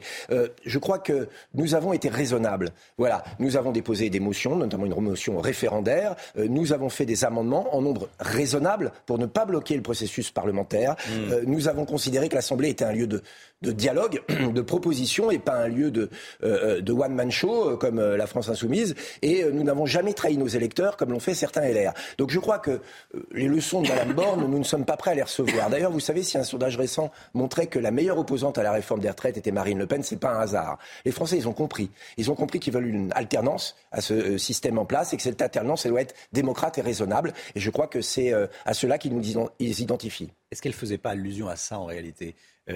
Que vous êtes, vous êtes montré raisonnable, que vous n'avez pas bordélisé l'Assemblée nationale. Bien sûr. Et on peut lire ici ou là, d'ailleurs des, gens et certains de mes confrères qui ne partagent pas vos idées, mais euh, qui disent bah, c'est Marine Le Pen et, et le RN plus globalement qui sort gagnant de cet épisode. Vous savez, je crois que tout le monde sort perdant, euh, les Français les premiers de cet épisode des, réformes des retraites. Je crois que tout simplement, on a euh, joué notre rôle d'élu de, la démocratie. Et je crois que tout le monde devrait se comporter comme ça. C'est-à-dire défendre ses convictions, essayer de les faire avancer à coup de propositions de loi ou d'amendements, et puis respecter euh, le cadre républicain. Vous savez, l'opposition qui monte sur les tables, qui crie, qui s'habille en jogging et qui insulte, ça fait... je crois, le miel du président de la République et de Mme Borne. Parce qu'avec une opposition aussi caricaturale, Voilà ce qu'ils peuvent, ce peuvent faire après. Je pense que le fait que nous soyons euh, une vraie opposition, une opposition de gouvernement, et je pense que maintenant 2027 est, est, clairement l'objectif, et ce sera d'ailleurs une chance supplémentaire d'enlever cette réforme. bien sûr, ils ont peur, ils sont morts de trouille. Si Emmanuel Macron dissout l'Assemblée, vous euh, récupérez autant de députés 88 aujourd'hui? Je pense qu'on en aura beaucoup plus. Je pense que tout ce qu'on vient de se dire montre que les Français euh, qui sont contre cette réforme des retraites savent très bien pour qui il faut voter. Les Français qui euh, sont contre l'immigration submersive, qui veulent plus de sécurité, plus de social dans l'économie, ont identifié que les députés du groupe Rassemblement National, que le Rassemblement National de, de Jordan Bardella et de Marine Le Pen est le parti qui les représentera, bien sûr. Merci beaucoup, Laurent Merci à vous. Porte-parole du Rassemblement national et député de la Moselle avec nous ce matin en plateau. Cette heure, vous, allez la déposer à quelle heure la, euh, motion de censure? Là, vous me posez une colle, mais euh, probablement, euh, enfin, on, sera, on sera dans les temps, en tout cas, rassurez-vous. avant, avant 15h20. Très bien. Merci, Laurent Jacobelli. 7h18, l'économie, tout de suite. Avec vous, Lomique Guillot. Il va être encore question de la, de la réforme des retraites. Hier, la facture des concessions faites par le gouvernement, notamment sur le recul de l'âge de départ pour les carrières longues, s'est alourdie de 700 millions d'euros.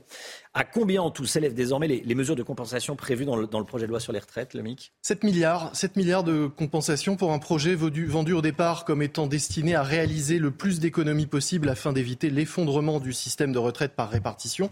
C'est pas moi qui le dis, c'est comme ça qu'il a été vendu. Parmi les nouvelles dépenses qui se sont ajoutées, il y a donc 300 millions d'euros pour étendre le dispositif carrière longue aux personnes qui ont commencé à travailler entre 20 et 21 ans. S'ajoute à cela 100 millions supplémentaires pour financer l'expérimentation du CDI senior en exonérant de cotisation les embauches de salariés de plus de 60 ans. Et puis 300 millions d'euros pour financer la surcote de 5% pour les mères de famille d'au moins un enfant qui ont eu une carrière complète.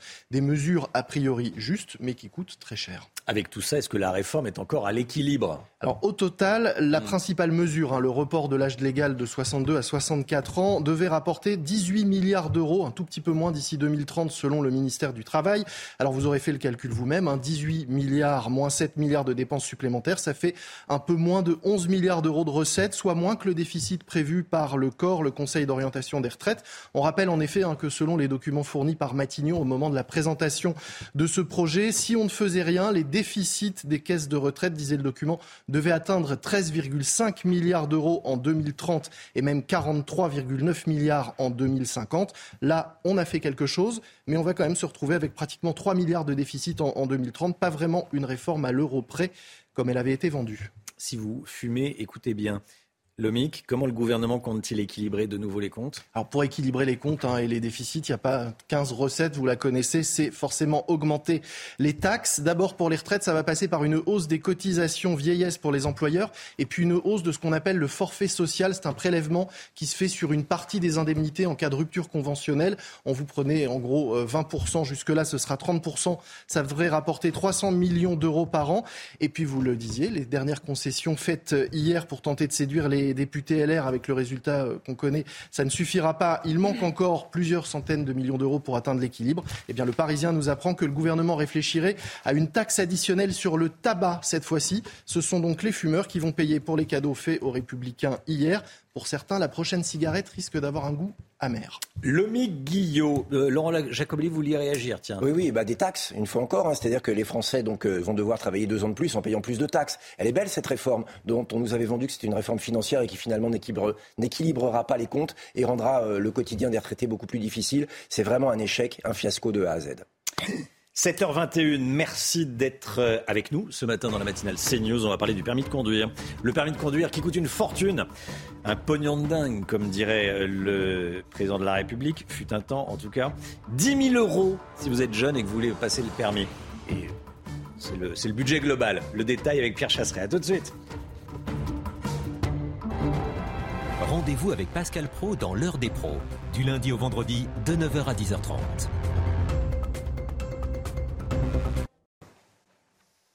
On va faire les comptes avec vous, Pierre Chasseret. Bonjour Pierre. Bonjour Romain. Délégué général de 40 millions d'automobilistes entre le permis de conduire, l'assurance, le carburant et accessoirement la voiture, il faut débourser plus de 10 000 euros la première année pour un jeune conducteur. Oui, Romain, j'ai eu euh, la petite idée de tout additionner pour voir quel était le coût de la première année d'utilisation euh, d'une voiture. Eh bien, on se rend compte déjà qu'il va falloir passer par le permis de conduire. Le prix moyen qui cache énormément de disparités à l'échelle nationale. Ce n'est pas le même coût dans les grandes villes, on peut passer les 2000 euros. Mais le prix moyen en France, selon l'UFC Que Choisir, c'est 1800 euros pour passer le permis de conduire. La facture peut s'alourdir. Si vous êtes en couronne parisienne ou dans les grandes villes, il n'est pas rare de dépasser en moyenne aussi les 2000 euros. Donc attention, c'est un tarif lissé sur la France.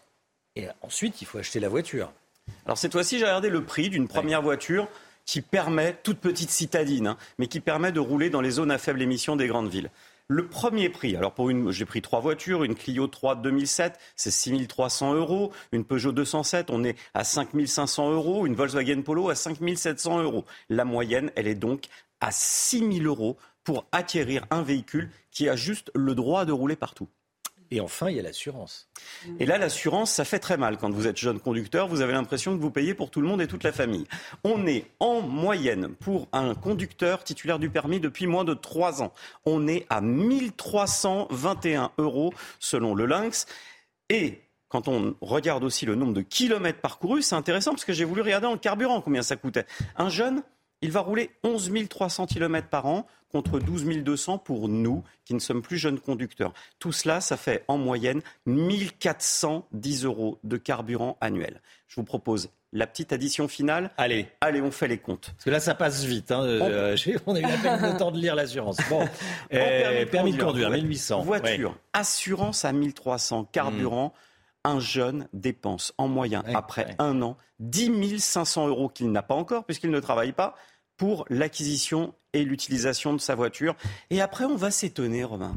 On va s'étonner que selon euh, l'observatoire CTLM, 61% des 18-34 ans eh bien, se dit qu'ils ne pourraient peut-être pas posséder et songent à ne pas posséder de véhicule. Hmm. La réponse, elle est là. Quand on a une automobile qui malheureusement redevient élitiste, on risque d'avoir une jeunesse privée de permis de conduire, privée de voiture et à terme privée d'emploi. C'était votre programme avec Eden Boîte, le spécialiste de la boîte de vitesse. Boîte de vitesse cassée Edenboîte.com. 10 500 euros en moyenne hein, pour la, première année de, permis. Souvent, il y, a, les parents qui aident. Hein. Parfois, parfois, souvent, parfois. Quand ils peuvent, bien sûr. 7h27, le temps Alexandra Blanc. Et on commence avec la météo des neiges. Votre programme avec Rosbay Soin d'excellence pour sublimer vos cheveux. rosebay.com Place à présent à votre météo des neiges où les conditions météo resteront globalement assez calmes pour la fin de semaine. À noter également le risque d'avalanche qui restera bien marqué. On a eu beaucoup de neige ces derniers jours et donc conséquence, le manteau neigeux est toujours particulièrement instable. Soyez donc bien prudents. Côté température, elle baisse un peu avec en moyenne 14 degrés relevés en haut de la station du côté de Tignes, moins 9 degrés en bas de la station et un risque d'avalanche qui restera également bien marqué pour la saison. On prend à présent la direction de Val d'Isère où les températures oscillent entre moins 12 et moins 7 degrés et le risque risque d'avalanche se maintiendra également tout au long de la journée. Votre programme avec Rosbay, soin d'excellence pour sublimer vos cheveux. Rosbay.com Le temps, Alexandra Blanc avec le retour des orages aujourd'hui. La météo avec Groupe Verlaine. Installateur de panneaux solaires Thomson, garantie 25 ans. Groupe Verlaine, connectons nos énergies. Où seront-ils ces orages, Alexandra? Eh bien, entre le sud-ouest et euh, le nord-ouest du pays, avec des conditions météo qui vont donc se dégrader aujourd'hui. Hier, c'était le printemps, conditions météo même estivales dans le sud-ouest, avec localement jusqu'à 28 degrés relevés euh, dans les Pyrénées-Atlantiques. Là, on va retrouver un temps un petit peu plus mitigé, arrivée d'une nouvelle perturbation ce matin euh, sur le nord-ouest. On a toujours un temps assez nuageux en remontant vers les Cévennes ou encore du côté du Gard, avec le retour de quelques entrées maritimes. Maintien également du vent d'autant autour du golfe du Lion sur le Languedoc-Roussillon. Dans l'après-midi, eh bien, de nouveau un temps instable avec des orages orages prévus entre les Pyrénées, le Pays Basque ou encore en remontant euh, vers les Charentes. Des orages parfois bien localisés, mais quand même moins forts que ce que nous avons eu en début de semaine. Grisaille et pluie sur les régions euh, du nord ou encore sur le bassin parisien et toujours ces entrées maritimes autour du golfe du Lion. Plein soleil en revanche sur les régions de l'Est. Les températures, températures plutôt douces ce matin, 9 à Paris, 12 degrés pour le Pays Basque ou encore 10 degrés du côté de Montpellier. Dans l'après-midi, les températures restent très douces, même si elles s'orientent à la baisse dans le sud-ouest par rapport à hier. 20 degrés à Bordeaux, 17 degrés pour le Pays Basque, 17 degrés également à Lyon ou encore 16 degrés pour la région lilloise et vous aurez localement 21 degrés à Grenoble. Un week-end en demi-teinte avec toujours des orages et un temps instable pour la journée de samedi, mais la douceur devrait se maintenir au nord comme au sud. Vous avez regardé la météo avec Groupe Verlaine. Isolation thermique par l'extérieur avec aide de l'État. Groupe Verlaine, connectons nos énergies.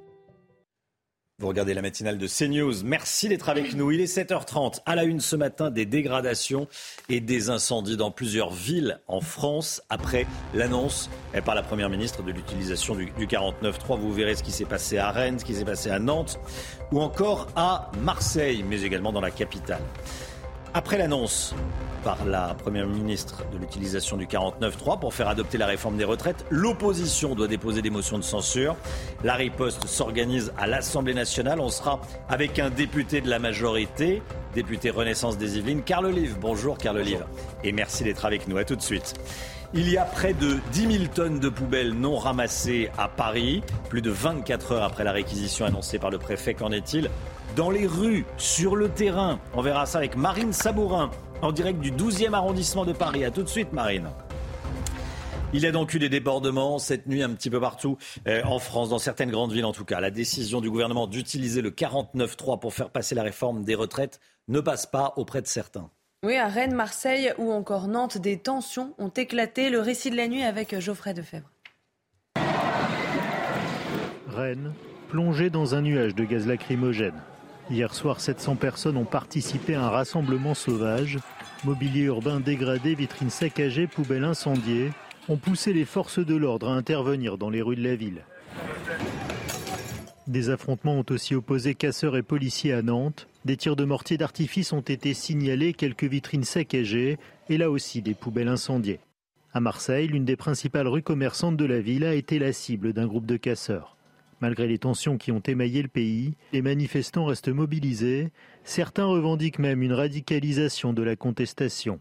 On va rentrer dans le dur, dans des actions beaucoup plus dures, parce qu'effectivement, euh, les manifestations, la grève, c'est plus possible. Donc, euh, on va gilet jauniser euh, le, le mouvement. Que Macron dégage et avec lui sa réforme. C'est pas à coup de 49.3 qu'on va nous faire taire. C'est en retirant cette réforme, cette, cette tentative de réforme, L'intersyndicale a d'ores et déjà appelé à une nouvelle mobilisation ce week-end et jeudi prochain. Des tensions également dans la capitale, 217 personnes interpellées, des magasins ont été saccagés, des feux allumés et les forces de l'ordre ont été prises pour cible par des éléments radicaux. Hein. Et puis, euh, je vous propose de regarder euh, ces images prises ce matin. Alors, nous sommes rue Royale, c'est entre la place de la Concorde et de la Madeleine, euh, dans le 8e arrondissement. Et vous le voyez, donc, il y a beaucoup de dégâts encore ce matin. Paris submergé par euh, près de 10 000 tonnes de déchets. La préfecture a annoncé il y a plus de 24 heures maintenant qu'elle voulait réquisitionner des agents municipaux pour ramasser les ordures. Mais en attendant, euh, ça ne semble pas beaucoup bouger dans les rues. Hein. Oui, on rejoint tout de suite Marine Sabourin en direct du 12e arrondissement euh, de Paris. Bonjour Marine. Dites-nous, qu'est-ce que vous voyez autour de vous? On a un petit indice derrière vous. Hein. Eh bien, Chana, comme vous le voyez sur les images de Charles Baget, il y en a partout dans cette rue euh, du 12e euh, arrondissement. Alors, euh, ça devient compliqué. Hein. On échange depuis ce matin avec des livreurs dans cette rue qui nous disaient qu'il était déjà compliqué de circuler dans Paris habituellement. Mais alors là, avec toutes ces poubelles, c'était impossible. Donc, et puis, il y a aussi ces odeurs. Hein. Juste au-dessus, il y a des habitations. Un habitant nous disait à sa fenêtre tout à l'heure que cela devenait insupportable. Alors, on, on a échangé avec ces livreurs. Nous avons recueilli leurs témoignages je vous propose de les écouter.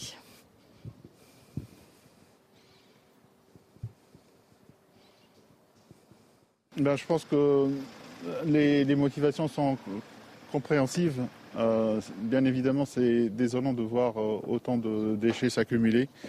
Euh, j'espère que le gouvernement fera le nécessaire pour débloquer la situation. Niveau hygiène ou niveau regard, rien que regard des gens, c'est pas, pas très présentable. Bah, après, on soutient quand même parce qu'on comprend pourquoi ils font ça.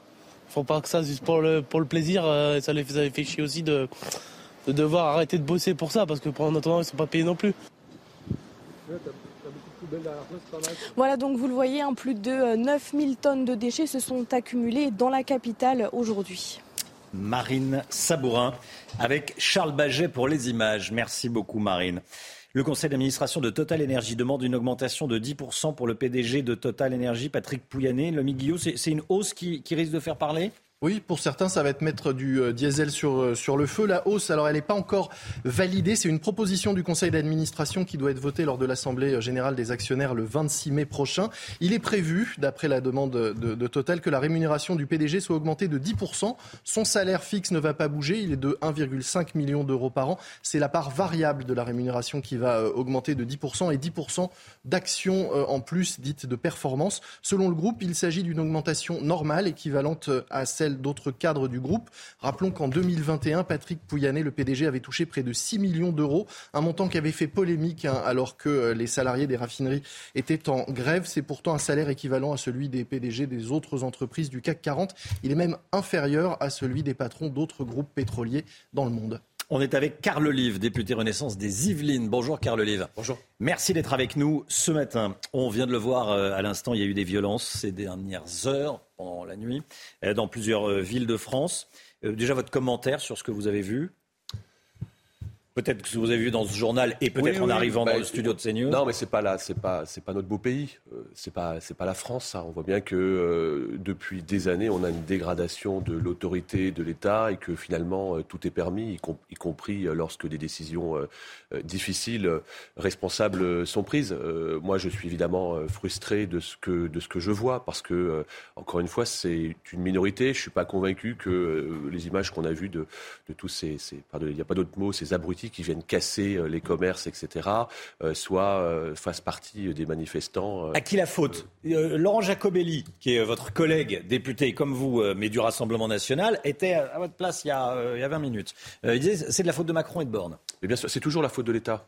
Quoi qu'il arrive, c'est toujours la faute de l'État, y compris quand les casseurs euh, euh, viennent bousiller euh, des commerces, y compris quand, on vient taguer, c'est la faute de l'État. Non, c'est pas la faute de l'État.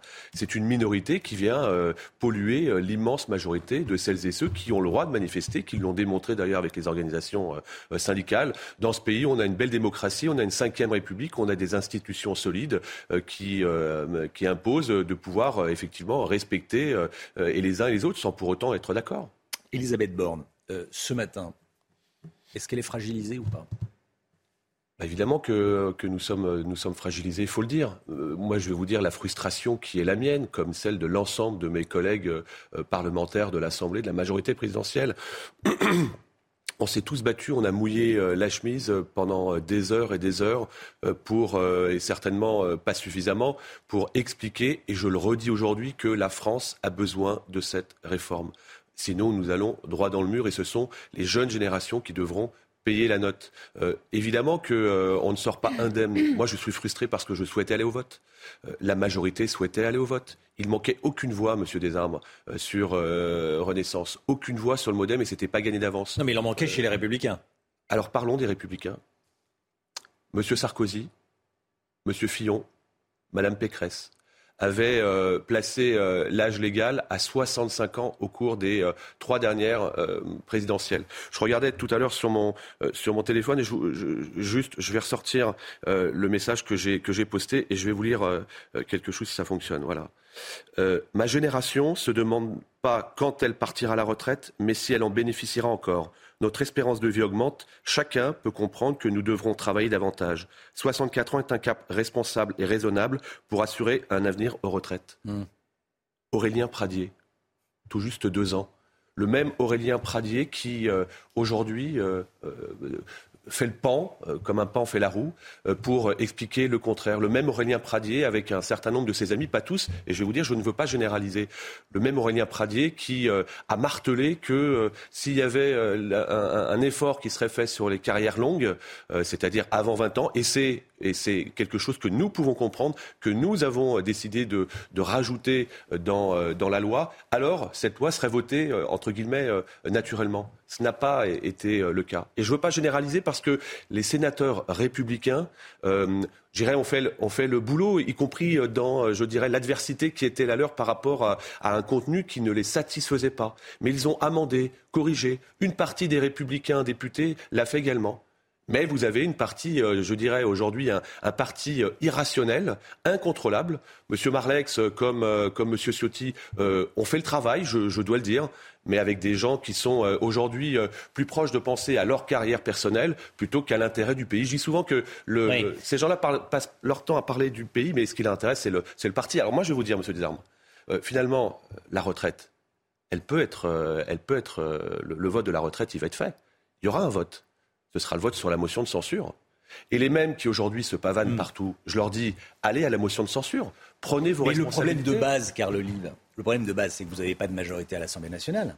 Le problème de base, c'est que vous pouvez pas, c'est que le président de la République peut pas s'appuyer sur une majorité forte. Mais il est là le problème de base, c'est que et, Renaissance et la majorité a perdu les, législatives. Enfin, les a, non, pardon, les a pas gagnés. Oui, c'est pas un problème. Ah si. Non, c'est pas c'est pas le problème de base. C'est ce qu'ont souhaité les Français nouvelle composition de l'hémicycle. avec, en tout cas. avec une, une majorité relative. Il faut mm. l'accepter, avec euh, l'idée de pouvoir euh, trouver des, des compromis sans, sans, tomber dans la, dans la compromission. C'est ce que nous essayons euh, et parfois et sommes parvenus à faire depuis le début de cette 16e législature. Ça va se reproduire avec le projet de loi immigration ce, ce, blocage mais pas de majorité. C'est l'essence même de, encore une fois, de ces nouvelles élections de, de juin 2022. Donc il faut l'accepter, mais on peut travailler. Faut on peut travailler.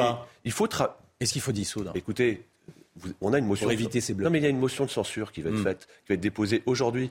Moi, j'invite celles et ceux qui n'ont pas eu, euh, je dirais, euh, ce qu'on greffe pas, euh, la, la, la, la, responsabilité de pouvoir voter cette loi à aller jusqu'au bout de ce qu'ils souhaitent, c'est-à-dire renverser le gouvernement, qu'ils votent la motion de censure. Les députés LR. Les députés LR. certains, certains députés LR. Bah, il manque à peu près 30 voix, ce sont les mêmes qui ne voulaient, pas, qui voulaient pas voter. Bah, euh, qui, prennent leurs responsabilités. C'est ça, s'engager en, politique. Et puis derrière, euh, s'il y a une motion de censure, le gouvernement sera, euh, sera renversé. vous savez, quand on, s'engage en politique, il faut, c'est pas de la séduction, c'est des convictions. Bah, qu'ils y aillent. Merci beaucoup, Carl Olive. Carl Olive avec nous ce matin, député Renaissance des Yvelines. Merci d'être euh, venu ce matin sur le plateau de la, de la matinale de CNews. Il est 7h40. Euh, Dans un instant, stop à la folie de l'interdiction des véhicules thermiques en 2035. C'est ce que va nous dire Agnès Verdi-Molinier, qui va rentrer sur le plateau. À tout de suite. C'est News, il est 8h moins le quart. Merci d'être avec nous. Dans un instant, l'écho, Agnès Verdier-Molinier, mais tout d'abord le point info avec de toutes nouvelles informations. Chana Lousteau. Les blocages contre la réforme des retraites se poursuivent. Attention, si vous prenez le périphérique parisien ce matin, regardez ces images en direct. Porte de Clignancourt à l'appel des syndicats. La route est actuellement bloquée dans le nord de la capitale. Et puis la riposte s'organise à l'Assemblée. Trois motions de censure pourraient être déposées aujourd'hui par le Rassemblement national, la NUPES et le groupe Lyot. Les Républicains, quant à eux, ont voté pour ne déposer ni voter aucune motion de censure. Et puis Gérald Darmanin a envoyé une note au préfet hier soir pour renforcer la protection euh, des élus. Des parlementaires se font euh, menacer ou encore insulter depuis le début des débats sur la réforme des retraites. Alors le ministre de l'Intérieur demande entre autres de poursuivre la surveillance aux abords des permanences des parlementaires ou encore de maintenir une veille renforcée des réseaux sociaux. Regardez ce qui se passe donc sur le périphérique parisien, comme nous le disait Chana à l'instant. Blocage donc par, euh, mené par des militants CGT, on voit des drapeaux de la, CGT, blocage de la circulation sur le périphérique au nord de la capitale. Images qui nous parviennent donc en direct. Inutile de vous préciser que ce sont des euh, actions menées dans le cadre euh, de la mobilisation contre la réforme des retraites. Voilà, images qui nous parviennent en direct. Agnès Verdier-Molinier est avec nous. Bonjour Agnès. Bonjour Romain, bonjour à tous. Les Allemands se sont réveillés et ils ne sont finalement plus du tout favorables à l'interdiction de vente de véhicules thermiques neufs, thermiques donc essence diesel, en 2035 en Europe. Qu'est-ce qui se passe? Bah oui, Romain, Berlin refuse de voter ce fameux texte hein, qui interdit la vente de véhicules thermiques à moteur à partir de 2035. Il faut dire qu'il y a beaucoup de concessionnaires automobiles en Allemagne. Hein. on le sait, Audi, euh, Volkswagen, Mercedes, BMW, et puis en France aussi d'ailleurs, hein, euh, Stellantis et puis euh, Renault. Et même si les constructeurs européens font tout pour produire plus de voitures électriques le moins cher possible, personne en Europe ne sera prêt à produire uniquement des véhicules électriques à prix abordable en 2035 pour que les ménages puissent les acheter. En réalité, elles resteront toujours beaucoup plus chères que les thermiques. Ça veut dire quoi? Bah, ça veut dire que cette obligation euh, dogmatique hein, qui a été votée au Parlement européen de, la fin des véhicules thermiques en 2035 est totalement euh, hors sol. Hein. Euh, en Europe, la filière automobile, c'est quand même 8% du PIB, c'est quand même 15 millions d'emplois. Euh, rien qu'en France, c'est 2,2 millions d'emplois. C'est 8% euh, de la population active au travail. Alors, bon, euh, on n'est pas les seuls à le dire. Hein. Carlos Tavares l'a dit, hein, le, patron de Stellantis, mais aussi Mobiliance, hein, qui est l'organisation des professionnels du secteur. Il y a vraiment besoin plutôt d'une transition douce économiquement soutenable, socialement aussi, puisqu'il y a la question du prix, et pas de cette date coup près de, de 2035. Comment font les autres pays ou autres régions du monde? Bah, Quand on regarde la carte, hein, c'est assez saisissant. Hein. Euh, en Europe, on est euh, vraiment ceux qui vont euh, le plus vite avec une interdiction rapide, massive. Alors, certes, on va dire, bah, il y a le Canada qui interdit aussi. Oui, mais c'est pas en 2035, c'est en 2040. Et puis on va dire, ah, mais aux États-Unis aussi. Mais oui, mais c'est juste en Californie. en réalité, sur le reste des États américains, qu'est-ce qui va se passer? Ce sera en 2030, mais avec 50% de véhicules euh, neuf thermique encore à ce moment-là. Et puis, dans les véhicules électriques, il compte aussi les véhicules hybrides. Donc, ce n'est pas du tout la même chose que nous, c'est beaucoup plus souple et euh, finalement beaucoup moins destructeur d'emplois. Hein. Rien qu'en France, on évalue à 100 000 emplois menacés euh, par cette interdiction. 100 000 emplois. Du côté de la Chine ou des Émirats, qu'est-ce qui se passe? Bah Forcément, hein, il n'y a pas du tout les mêmes interdictions, euh, bizarrement. Et puis d'ailleurs, ils tirent bien leur épingle du jeu, du jeu du côté de la Chine, puisque ce sont eux aussi qui ont des métaux rares qui permettent de construire les batteries. Et puis, il faut dire aussi que la Chine détient 70% de la chaîne de valeur de, de, de, de construction de véhicules électriques. Et finalement, il y a aussi le problème que l'électrification totale euh, du parc euh, en France, ça va demander une puissance euh, énorme et on sait qu'on a déjà des problèmes de coupure potentielle d'électricité et on est aussi en retard sur le déploiement des bornes de recharge. Donc tout ça, c'est extrêmement compliqué. Les Allemands, les Polonais, les Italiens, les Tchèques ont, raison de se rebiffer, Agnès Mais totalement, ils ont totalement raison, bigrement raison. il faut bien souligner une chose hein, qu'on ne souligne pas assez. par exemple, en France, on n'a que 1% des émissions de CO2 mondiale, alors qu'on représente 4% euh, du PIB. Donc on est en train de se tirer encore une fois une balle dans le pied. Agnès Verdier-Molinier, merci Agnès. Regardez ces images. On va retourner sur le périphérique. Tiens, euh, à propos de voitures, ça roule mal hein, sur le périphérique eh parisien actuellement. Euh, ça doit être complètement bloqué puisqu'il y a des, manifestants qui bloquent la circulation de façon totalement illégale. Alors les images sautent parfois. C'est une initiative donc pour des, militants et des, et des manifestants anti-réforme des retraites, bien sûr. Cette information donnée euh, à l'instant par le ministre de l'Intérieur sur RTL sur les tensions hier soir dans la capitale. 258 interpellations à Paris, 310 avec la province. Entre euh, les régions et Paris, 310 interpellations euh, au total. Voilà, voilà comment ça se passe actuellement sur le périphérique au nord de Paris au lendemain de l'utilisation du 49.3. Retraite, est-ce que c'est tout ça? C'est de la faute de la droite? Tiens, bah, je poserai la question à, Paul Sugy qui sera avec nous dans un instant. A tout de suite.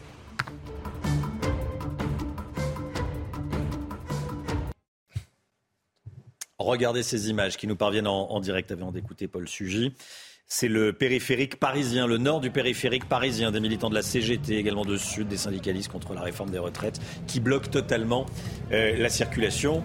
Il doit y avoir des kilomètres et des kilomètres de bouchons euh, derrière ces manifestants. Voilà, tous ceux qui sont en voiture, qui veulent aller travailler, euh, ne peuvent pas le faire. Il y a quelques scooters qui, passent sur la file de gauche, mais c'est vraiment, c'est vraiment tout. Bon, retraite, la faute à qui? Paul Sugy avec nous. Finalement, Emmanuel Macron a donc décidé d'utiliser le 49-3 pour aller au bout de la réforme des retraites. La Première ministre n'a donc pas su trouver une majorité sur le texte. C'est un échec pour Elisabeth Borne, Paul? Bah, C'est sûr que ce n'est pas une victoire éclatante. Hein. Puis ça aurait été un petit peu mieux si elle n'avait pas de répéter. Et puis ses ministres avec elle, Olivier Véran euh, en tête, euh, bien qu'elle ferait tout pour l'éviter et que si possible, elle n'y aurait pas recours. Bon, bah, manque de peau aussi. Et enfin bon, euh, on va pas se mentir, ça aurait pas été non plus beaucoup plus glorieux si l'Assemblée avait voté à quelques voix près, peut-être deux ou trois, euh, le texte et personne ne peut dire que l'extrême gauche n'aurait pas quand même été dans la rue pour aller brûler une partie de la nuit les poubelles étalées dans les beaux quartiers des grandes villes. Bon. Maintenant, la réforme avance. C'est quand même d'abord la première mission qui été fixée pour Elisabeth Borne. Et puis, le chemin est certes semé d'embûches, mais enfin, Elisabeth Borne euh, n'est quand même inquiétée que raisonnablement. Euh, certes, il y a le risque d'une motion de censure qui est bon, d'autant plus menaçante que pour mettre toutes les oppositions d'accord, c'est le député du centre, Charles de Courson, 70 ans, Charles de Courson, pardon, 70 ans, dont 30 à l'Assemblée nationale, qui s'est euh, décidé sur le tard de mener une carrière de rebelle punk et donc qui, eh bien, a finalement proposé une motion de censure qui était censée rassembler tout le monde. Elle a quand même assez peu de chances d'arriver à terme. D'abord parce que euh, même si tous les députés qui étaient contre la réforme des retraites la votent, il faudra encore trouver une trentaine de voix chez LR. C'est là qu'est l'astuce et Elisabeth Borne le sait. Ceux des républicains qui s'apprêtaient à s'abstenir ou à voter contre sa réforme des retraites ne sont pas pour autant tous prêts à franchir le Rubicon et à prendre le risque pour de bon de censurer le gouvernement et donc, en toute bonne logique, euh, de pousser le chef de l'État à la dissolution. En tout cas, Paul, Elisabeth Borne leur en veut aux Républicains. Selon elle, c'est à cause d'eux qu'elle a dû utiliser, qu'elle a été obligée d'utiliser le 49.3. C'est ce qu'elle dit. Ah oui, la chose est entendue. Car le votre invité à l'instant, euh, l'a redit aussi. Bon, euh, pour la majorité, euh, la Première ministre, le gouvernement ont pris leurs responsabilités et à les entendre, tout est de la faute de la droite. Bon. Euh, et d'ailleurs, dès les premiers mots qu'Elisabeth Borne a eus à l'Assemblée hier hein, pour annoncer l'usage du 49.3, elle l'a dit, hein, même sans les citer nommément, on voit très bien vers qui son regard s'est tourné. C'était à cause, donc, selon elle, des échappées personnelles qui peuvent faire oublier à certains les positions qu'ils défendaient quelques mois plus tôt avec leur famille politique à première vue, c'est difficile de lui donner tort. Euh, il y a effectivement une grave question de cohérence qui s'est posée chez les Républicains. D'autant que LR, en plus, a négocié directement le texte avec la majorité. Ils ont obtenu d'importantes concessions. Et finalement, c'est sur ce texte, euh, celui qui a été topé en commission mixte paritaire, euh, que les deux assemblées étaient censées voter. Bon. Et Éric Ciotti et Olivier Merlex n'ont clairement pas su tenir leurs troupes. Enfin, ça suffit pas non plus pour exempter la majorité de toute sa responsabilité dans l'affaire. Vous voulez dire qu'Emmanuel Macron et Elisabeth Borne ont aussi à faire leur examen de conscience Bah oui, déjà pardon de rappeler une évidence, mais enfin si le président avait davantage convaincu autour de son projet, le texte aurait été voté sans encombre, ce qui disposera encore d'une majorité absolue dans l'hémicycle. Bon, ensuite la réforme a été mal expliquée, elle a été défendue, de façon brouillonne, je vais pas vous rappeler tous les couacs de communication qu'il y a pu avoir autour du minimum, autour de 1200 euros, etc. Et ensuite, et surtout, Elisabeth Borne n'a pas su trouver non plus de pacte avec les républicains. Alors vous allez me dire, c'est vrai, au lendemain des législatives, la plupart des députés euh, à droite n'en voulaient pas. Mais enfin, est-ce que la Première ministre a cherché à écouter les propositions des républicains, à se mettre d'accord sur les sujets jugés essentiels par LR Est-ce qu'elle a cherché à obtenir des garanties en échange, par exemple, de promesses claires sur les batailles que mène la droite? Je rappelle quand même que le gouvernement qui espérait voter la réforme des retraites avec les républicains est aussi celui qui a accueilli le chêne viking malgré leurs avertissements à l'automne et celui qui s'apprête maintenant à faire voter l'immigration travail avec la loi Darmanin. Reconnaissez que la partie était mal engagée depuis longtemps. Paul Sugy avec nous. Merci beaucoup, Paul. On va retourner euh, sur le périphérique parisien. Regardez ce qui se passe actuellement. des militants CGT qui bloquent le périphérique. Il y a euh, d'autres syndicats représentés, solidaires, qui euh, passent à, à l'instant. C'est dans le cadre de la mobilisation contre la réforme des retraites. C'est au nord de la capitale.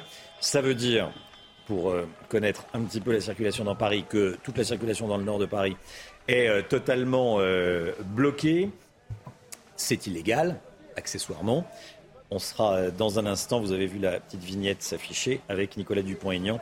On va en parler, et puis de toute la, réforme des retraites. En attendant, c'est le temps avec, euh, avec Alexandra Blanc tout de suite. La météo avec Groupe Verlaine. Installateur de panneaux solaires Thomson, garantie 25 ans. Groupe Verlaine, connectons nos énergies.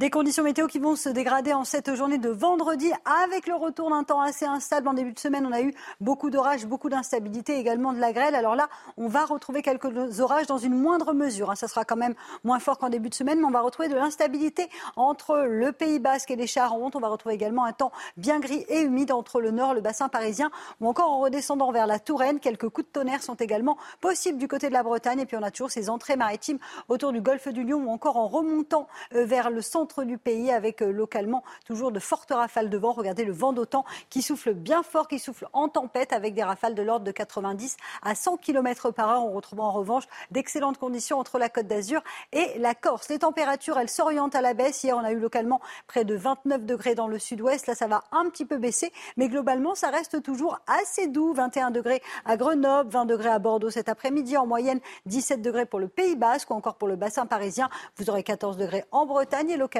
16 degrés sous le soleil de Strasbourg. La suite du programme, votre samedi, je sais que ça vous intéresse. Eh bien, les conditions météo vont rester de nouveau très mitigées avec l'arrivée d'une nouvelle perturbation qui donnera des orages, mais également de la neige au pied des Pyrénées. Finalement, pour retrouver un temps un petit peu plus clément, il faudra aller entre la Lorraine et l'Alsace ou encore sur la Côte d'Azur où là, le temps va s'ennuager au fil des heures. Côté température, la douceur va se maintenir, mais c'est une journée de samedi assez instable et mitigée qui vous attend avec donc le retour des orages entre aujourd'hui et demain au minimum. Excellente journée à tous. Vous avez regardé la météo avec Groupe Verlaine. Isolation thermique par l'extérieur avec aide de l'État. Groupe Verlaine, connectons nos énergies. Vous regardez la matinale de CNews. Merci d'être avec nous. Il est 8 heures. Regardez ce qui se passe actuellement sur le périphérique parisien. Action de la CGT sur le périphérique parisien. Circulation entravée. C'est au nord de Paris. Euh, on note effectivement quelqu'un de totalement cagoulé, ce qui accessoirement est interdit depuis la, célèbre loi voilà, qui interdit de se voiler totalement le, visage. Enfin, de se recouvrir totalement le, visage. Manifestation en ce moment même, c'est illégal, c'est interdit. Euh, Paul Sugy, qu'est-ce que ça dit du moment politique oui, ce que ça dit effectivement, c'est qu'il y a une colère qui est très présente, qui est liée au passage en force, hein, c'est ce que disent les, opposants au, projet de loi euh, sur les retraites. Mais ce que ça montre aussi, c'est une forme de désorganisation. Et c'est peut-être aussi, euh, je crois, ce qu'il faut noter, on avait un mouvement syndical qui faiblissait de plus en plus à mesure que les manifestations se succédaient. Celle de cette semaine n'était pas une franche réussite du point de vue de la mobilisation. Hier soir, pour m'être un peu promené à côté de la place de la Concorde, c'était euh, le chaos total parce qu'il n'y avait aucun leader. C'était des curieux qui se sont rassemblés là et qui se sont ensuite retrouvés entraîné par un mouvement euh, collectif. Et là, on voit bien ce côté spontané rend à la fois le mouvement dangereux, imprévisible, et en même temps, cette désorganisation fait qu'on imagine mal qu'il puisse tenir dans la durée.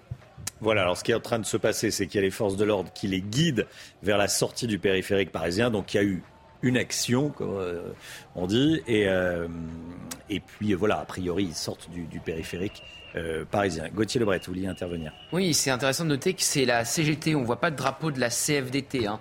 Euh, sur place. Et on sait qu'il y a des différences d'appréciation et de stratégie entre la CGT et la CFDT, avec évidemment une radicalité plus forte du côté de la CGT que de la CFDT. Voilà pour ce qui se passe sur le périphérique au nord de la capitale. Hier soir, il y a eu des violences. 310 interpellations au total dans tout le pays. 258 à Paris. Le ministre de l'Intérieur l'a dit il y a quelques instants sur RTL. Chana. Et justement, on va écouter euh, le ministre de l'Intérieur qui déplore les débordements d'hier soir.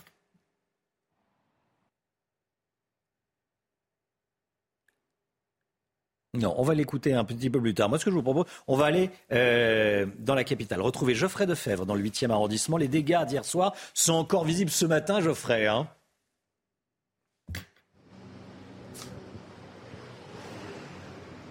Geoffrey Defebvre avec nous. Bonjour Geoffrey. Les, dégâts d'hier soir, encore visibles oui, ce Romain, matin, alors, Ici, en plus, on est à peu près un kilomètre de la place de la Concorde, où donc les manifestants ont été évacués. Euh, pardon, Romain?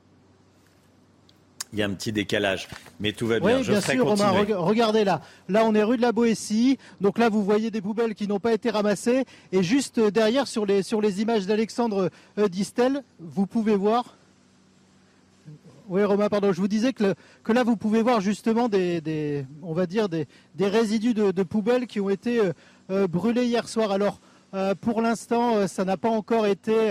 donc, les éboueurs sont toujours en grève. Il y a la ville de Paris et les services propreté qui essayent de faire un peu de, ménage. Nous, on a rencontré une gardienne qui était présente hier soir et je vous propose de l'écouter. Moi, je les ai rentrés à l'intérieur, pleines, et avec des gros sacs gros sacs, j'ai mis tout ce qui est euh, dedans et puis j'ai même rentré un peu les sacs. Et puis après, vers minuit, euh, un peu plus tard, j'ai ressorti. Et ce matin, j'ai sorti les poubelles ce matin.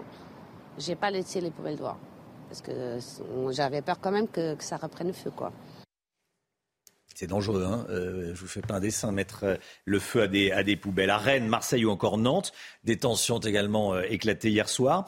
À Marseille, ils étaient nombreux à, se réunir sur la Canebière, Chana. Hein. Et vous allez voir que certains Marseillais veulent, je cite, gilet jauniser le mouvement. Écoutez.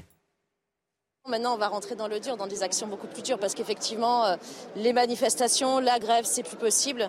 Donc, on va gilet jauniser le le mouvement. Les bornes ont, dégainé tout l'arsenal antidémocratique de la République, la Ve République que l'on estime bonapartiste, nous. Euh, et donc ça pose la nécessité de la rupture avec la Ve République, avec ce gouvernement que Macron dégage et avec lui sa réforme et qui a enfin un vrai gouvernement ouvrier qui soit mis en place, hein, qui prendra toutes les mesures d'urgence nécessaires hein, euh, pour les travailleurs à Dijon. Regardez ce qui s'est passé des mannequins à l'effigie d'Emmanuel Macron, d'Elisabeth Borne, d'Olivier Véran et d'Olivier Dussopt ont été brûlés euh, en pleine rue. Des, images qui, rappellent celles du, 12 février dernier à, Marseille, quand une poupée gonflable à l'effigie de la Première ministre avait été euh, pendue à, à l'arrière d'un camion dans un cortège. Écoutez ce qu'on disait ce matin, le ministre de l'Intérieur. L'opposition, oui, elle est légitime et les manifestations sont légitimes, même après euh, effectivement le 49-3 qui sera euh, évoqué lundi avec la motion de censure. Et le ministère de l'Intérieur sera là pour organiser, pour aider les manifestants à manifester aussi nombreux qu'ils veulent. Euh, le bordel ou la bordélisation et la violence, non. Ce débat sur les retraites a été d'une énorme violence des têtes de ministres sur des ballons de football euh, euh, ensanglantés, des effigies euh, du président de la République, de la première ministre, d'Olivier Dussopt, qui a fait un travail formidable et de calme pendant cette période brûlée en place publique, des insultes extrêmement nombreuses. Le nombre de plaintes qui ont été déposées ces dernières semaines par les parlementaires, quel que soit d'ailleurs leur vote, est très important. Le gouvernement peut-il tomber? Pour cela, il faudrait qu'une motion de censure soit adoptée. Gauthier Lebret avec nous. Trois motions de censure devraient être déposées aujourd'hui avant 15h20. Hein. Oui, puisque les euh, oppositions ont 24 heures pour déposer leur motion de censure et c'est hier à 15h20 qu'Elisabeth Borne a déclenché le fameux 49-3. Alors trois motions de censure, vous le disiez Romain, une du RN, une autre de la NUPES et une dernière du groupe Lyot. Et c'est sur cette dernière qu'on va se pencher puisque c'est la plus intéressante. Alors déjà, il faut que le groupe Lyot réunisse 58 signatures pour déposer cette motion de censure. Or, ils n'ont que 20 députés, donc il faut qu'ils aillent trouver 38 autres députés pour signer cette motion de censure. Et ensuite, par qui elle peut être votée, cette motion? Eh bien, bien sûr, par l'ensemble de la NUPES, l'ensemble du RN et par quelques républicains, notamment ceux eh bien, qui sont la cause de ce fameux 49-3 euh, parce qu'ils ont refusé de voter la réforme des retraites. J'ai contacté hier un député LR qui a tout fait pour que le gouvernement aille au 49-3, qui veut voter cette motion de censure euh, du, groupe Lyot. Il me disait que si l'ensemble des députés euh, eh bien, de l'opposition, même les non-inscrits, votaient la motion de censure du groupe Lyot, il faudrait 25 républicains, 25 républicains pour que le gouvernement tombe si tout les députés d'opposition votent cette motion de censure. Et puis je vous rappelle que les républicains sont à peu près d'accord sur rien, eh y compris les motions de censure, puisque les patrons, Olivier Marlex, patron du groupe, Eric Ciotti, patron du parti, ont demandé aux députés LR de ne déposer aucune motion de censure, d'en signer aucune et d'en voter aucune. Eh bien, encore une fois, ils ne vont pas être écoutés par leurs troupes. Merci beaucoup, Gauthier Lebret. Euh, cette information qui tombe à l'instant concernant justement les motions de censure la France insoumise va soutenir la motion de censure du groupe des indépendants à l'Assemblée. C'est ce qu'annonce Jean-Luc Mélenchon. Ils vont donc la voter. Mm. Et par contre, information importante, s'il y a des insoumis qui signent la motion de censure du groupe Lyot pour qu'elle soit déposée, là, les LR pourraient ne pas la voter pour ne pas voter une motion de censure signée par les insoumis. Elisabeth Borne, invitée du euh, journal de TF1 hier soir, elle, s'est exprimée. Le gouvernement a tout fait pour aller au vote jusqu'à la dernière minute. C'est ce qu'elle a dit.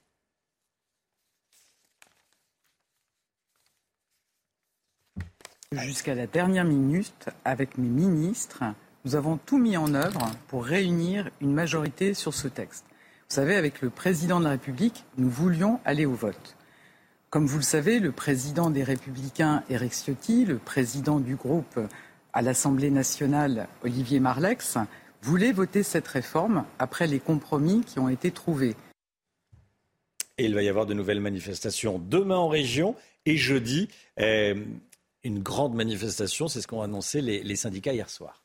Oui, exactement. Après l'annonce du recours au 49.3, l'intersyndicale a annoncé hier soir une nouvelle journée de manifestation et de grève nationale. Ça sera donc euh, jeudi prochain. Et en attendant, ils appellent à poursuivre les rassemblements locaux de proximité ce week-end.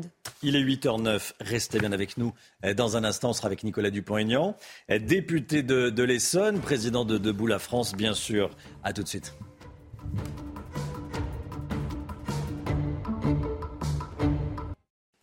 C'est News, il est 8h15. Bienvenue à tous. Merci d'être avec nous. Dans un instant, on sera avec Nicolas Dupont-Aignan, député de l'Essonne et président de Debout la France. Bonjour Nicolas Dupont-Aignan. Bonjour. On va euh, évoquer ce qui est en train de se passer dans le, dans le pays juste après le, le point info. Chana Lousteau. 310 personnes ont été interpellées cette nuit en France, dont 258 à Paris. Des milliers de personnes sont descendues dans la rue après l'annonce du recours au 49-3. Ces rassemblements ont été émaillés de tensions. Des magasins ont été saccagés à Marseille. À Rennes, des feux ont été allumés et les forces de l'ordre ont été prises pour cible à Nantes. Cette information de la nuit, l'Assemblée nationale a voté un article pour durcir les peines en cas d'intrusion dans les centrales nucléaires. Les peines pour intrusion seront portées de 1 à 2 ans de prison et de 15 000 à 30 000 euros d'amende. Ces intrusions sont souvent organisées par des groupes opposés au nucléaire.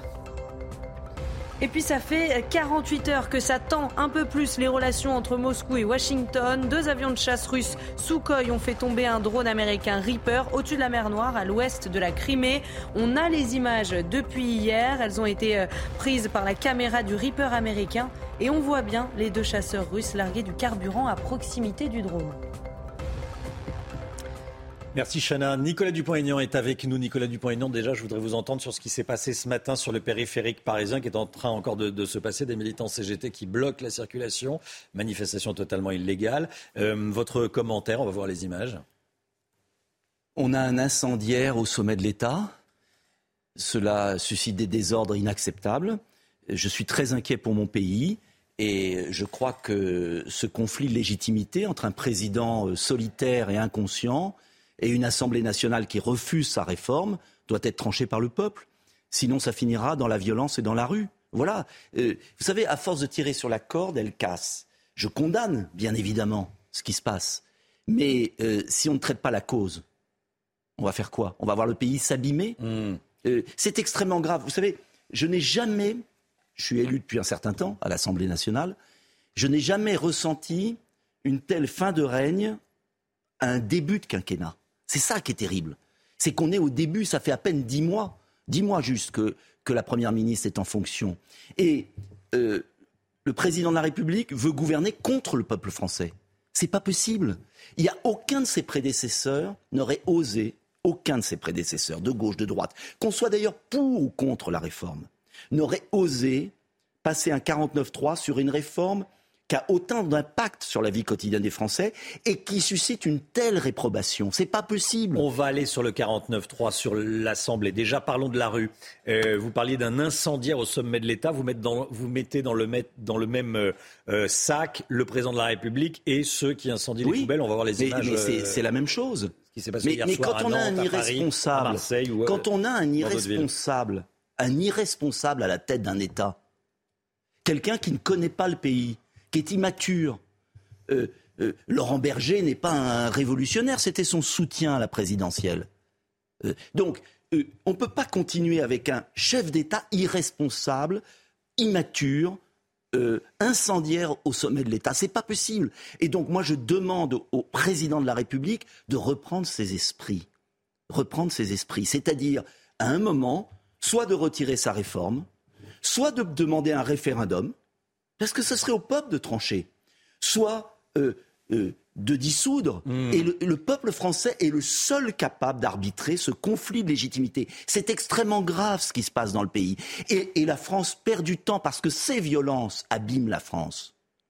C'est faut ça la question. Protéger euh, les députés. Il y a des actes de vandalisme qui ont été commis. On va aller sur l'Assemblée, on va aller sur le 49.3 et sur la réforme elle-même. Je voudrais qu'on on parle déjà de, ces dernières heures, parce que c'est- marquant. Plus de 300 personnes interpellées un peu partout en France et des actes de vandalisme commis contre des, contre des, permanences de députés. Inacceptable, bien sûr. Inacceptable. Mais vous savez, euh, quand il y a une révolution, on peut, dire, on peut la condamner. Mais il faut peut-être éviter de l'alimenter. Euh, le pays est contre, plus de 80% contre cette réforme. 90% de ceux qui travaillent. Euh, Est-ce que vous réalisez qu'il y a eu un accord politique, incroyable d'ailleurs, entre les responsables républicains qui se disaient dans l'opposition, qui se sont fait élire dans l'opposition, qui passent un accord avec Elisabeth Borne et Emmanuel Macron? Et cet accord n'aboutit même pas à une majorité puisque les députés républicains refusent de voter. Donc quand on n'a pas une majorité, après un bricolage politique de cette nature, on s'interroge, on réfléchit. Euh, encore une fois, euh, il y a des économies à faire dans notre pays. Vous savez, moi, je suis raisonnable. Euh, le même jour qu'il y a eu ce passage en force, vous savez ce qui s'est passé le même jour? Bruno Le Maire a autorisé Bercy à emprunter encore à taux variable la dette de la France, a lancé un emprunt indexé sur l'inflation à taux variable à 9%, quand on pourrait emprunter à 3%. Cette plaisanterie nous coûte 15 milliards par an. Donc d'un côté, on gaspille l'argent public et de l'autre, on veut imposer une réforme pour économiser 7 milliards et on met la France euh, dans le désordre. Il faut arrêter cette réforme. des, motions de censure vont être déposées avant 15h20, c'est 24 heures après l'annonce du 49.3. Vous connaissez ça par cœur. Est-ce que vous allez en voter une? Mais je les voterai toutes. Toutes. Celle du RN Et je demande, comme celle de bien la sûr, NUPES. Je, c'est une question de salut public. Il faut arrêter ce gouvernement. Il y en a une seule qui a une chance ou un risque, c'est selon d'aboutir, c'est celle de la Lyotte, hein, de- de- Mais des indépendants. Ça ne veut rien dire d'où elles viennent. La seule question qui se pose, quand un gouvernement met en danger le pays, sème la violence, ne résout pas les problèmes du pays, il faut l'arrêter. Et euh, d'ailleurs, Madame Borne a dit une chose juste hier, une seule chose juste sur TF1. Euh, elle a dit ceux qui euh, ne voteront pas la, sauce- la censure approuveront la réforme des retraites. Elle a le mérite de la clarté. Moi, je dis aux collègues députés républicains qui ont, C'est eux qui ont, les, qui ont les clés. qui ont les clés, ils ont bloqué la réforme, heureusement, et ils ont désavoué leurs chefs qui ont trahi leurs électeurs. Et ils ont été courageux, de jeunes députés euh, républicains. Je leur dis, votez la censure. Euh, il faut euh, que ce gouvernement s'en aille, il faut arrêter cette réforme, il faut la réécrire, il faut travailler sérieusement. Et puis, seul l'arbitrage du peuple peut permettre de dénouer la situation, parce que la France perd du temps, parce qu'elle donne une image internationale déplorable pour une réforme inutile et dangereuse, Elisabeth et injuste, peut re- absurde. Peut rester Première ministre? Non, bien sûr, c'est fini. Euh, vous savez, vous ne pouvez pas encore une fois gouverner contre un peuple tout entier. C'est pas possible. Euh, et, et- et je veux le dire, même Jacques Attali. Jacques Attali est un soutien du gouvernement, de toujours. Il a écrit quoi dans les échos il y a 15 jours, à nouveau hier dans un autre journal? Il a dit cette réforme n'a aucun sens. Elle n'a aucun sens. Les vraies économies, elles sont pas là. Les vraies économies, les fausses cartes vitales, euh, euh, ces emprunts à taux variable qui nous coûtent 15 milliards d'euros que fait Monsieur le maire. Est-ce que vous connaissez quelqu'un qui emprunte à 9% quand il peut emprunter à 3% et qui gaspille l'argent public? L'immigration qui n'est pas contrôlée, l'école publique est à l'abandon. Enfin, est-ce qu'on peut régler les problèmes du pays au lieu de créer une crise nerveuse par orgueil? Parce qu'en fait, c'est l'orgueil du président qui, qui est là. En fait, vous savez, vous vous souvenez de François Mitterrand qui avait abandonné une réforme euh, sur l'enseignement quand il y avait eu d'immenses manifestations de la droite? En 84, sauf oui, tous les, mais tous les présidents un peu sages, qui connaissent ouais. le pays, qui connaissent le pays, lui, il ne Hmm. connaît pas le pays. Il ne le ressent pas, il ne l'aime pas. Est-ce qu'il doit dissoudre? C'est à lui de choisir. En tout cas, les Français doivent arbitrer. Moi, je suis pour le référendum. Oui. Je pense que le référendum serait une sortie de crise par le haut. C'est aux Français de voter. Pour ou contre la réforme des retraites Mais bien évidemment. Ils voteront contre. Mais vous n'en savez rien. Non. Et puis, c'est le enfin, suffrage. sais rien. Et alors Je regarde- je regarde les- Et les sondages. Mais euh, est-ce qu'un président peut gouverner contre un peuple? Il y a eu deux exemples. Louis XVI était un roi, ça a mal fini. Mhm. MacMahon, MacMahon, il a été désavoué ensuite, il a dû partir.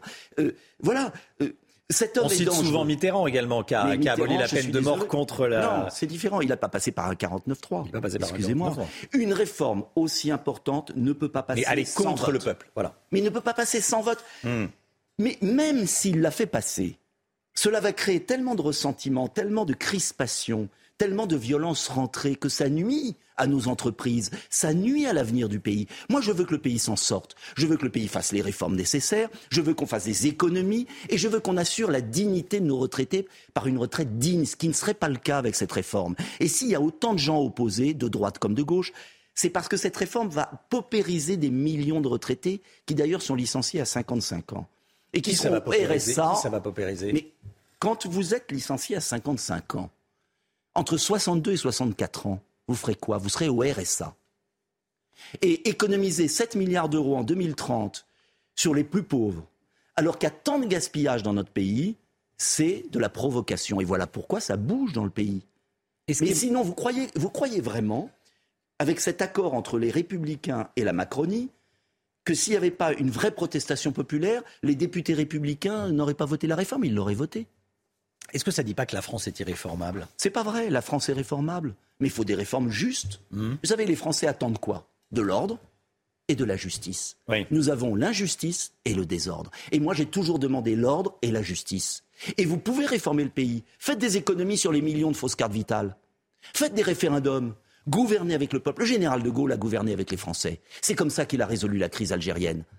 Euh, euh, on ne peut gouverner la France qu'avec l'appui des Français. Est-ce que ça ne dit pas également que les institutions sont usées euh, Un président de la République élu qui ne peut pas réformer comme il veut Mais non elles ne sont pas usées. Le, président, la Ve République offre au président de la République le référendum. La Ve République mmh. du général de Gaulle a donné de grands pouvoirs au président de la République, mais attention, il y avait toujours l'appel au peuple. L'appel au peuple. À la fin, pour le général de Gaulle, c'est la souveraineté populaire qui s'exprime. Vous ne pouvez pas gouverner un pays contre le peuple, surtout le, le, peuple français. Ça finit dans la rue et dans la violence. Et ça, je ne l'accepte pas pour mon pays. On dit que le Rassemblement national sort vainqueur. Euh, est-ce que c'est votre sentiment? En tout cas, c'est en, excusez-moi, c'est en substance ce que disait euh, la première ministre quand elle disait, quand elle a parlé de, l'extrême droite tapis dans l'ombre.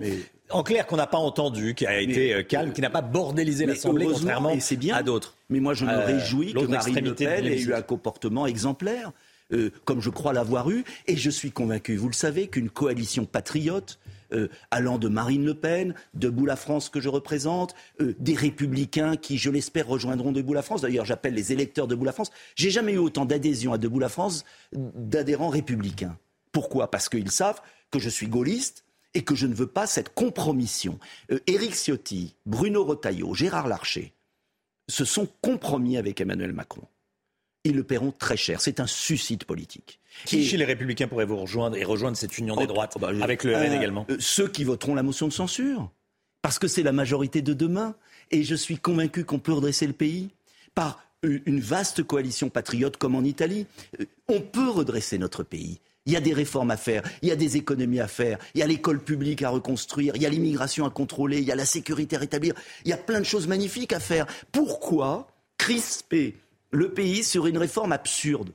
Pourquoi? Par orgueil. Je vais vous dire derrière, c'est l'orgueil d'un homme isolé, immature, dangereux. Et incendiaire, vous disiez tout Oui, incendiaire. Le gouvernement prépare l'après et planche sur une nouvelle loi travail. L'objectif de cette loi, améliorer le bien-être au travail en lui redonnant du sens, mais aussi en l'articulant d'une meilleure manière avec la vie euh, personnelle et les, loisirs. C'est une réforme qui aurait dû être votée avant la réforme des retraites. bien évidemment, mais de qui se moque-t-on? De qui se moque-t-on? Euh, euh, vous savez, des ouvriers usés par le travail. On leur dit, vous n'avez pas de travail, vous êtes au chômage à, 60 ans, vous allez devoir être au RSA jusqu'à 64 ans, et après, ils osent dire, on va faire une loi sur le bien-être au travail. Mais de qui se hmm. moque-t-on? Vous savez, c'est Marie-Antoinette, euh, euh, vous n'avez pas de pain, ben, on va vous donner des brioches. Mais c'est ridicule. Ils sont complètement déconnectés de la réalité. Est-ce que vous voyez ça m'inquiète. Est-ce que vous voyez un retour des gilets jaunes? Je ne souhaite pas qu'il gilet rouge, gilet de, de, si, quelle que soit la couleur. S'il n'y a pas une soupape démocratique du suffrage universel, il y aura obligatoirement un retour de la protestation sourde qui fera perdre du temps au pays.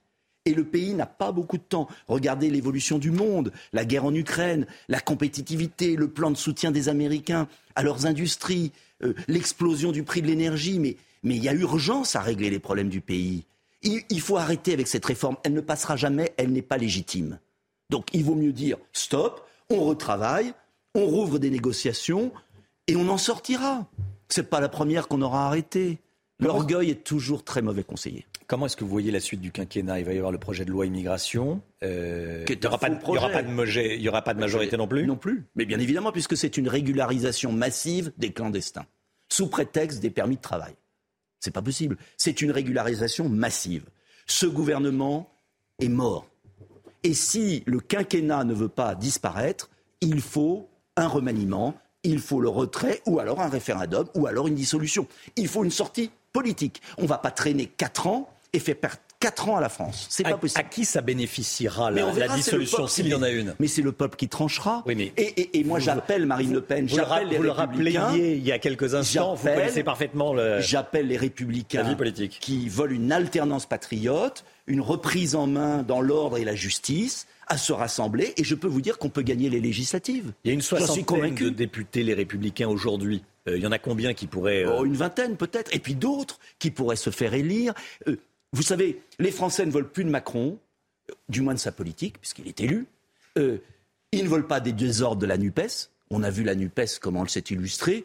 Moi, je ne veux pas du désordre de la NUPES. La seule issue, c'est un rassemblement patriote, républicain, avec un programme raisonnable. Avec Marine Le Pen, dont vous saluez le comportement exemplaire. Mais, je l'ai dit, et je n'ai pas de raison de ne pas le dire. Euh, moi, vous savez, j'ai plaidé depuis 2017 pour une coalition intelligente, où chacun fait un compromis, et où on a un programme raisonnable. Raisonnable pour redresser le pays. Ne perdons pas quatre ans. Voilà.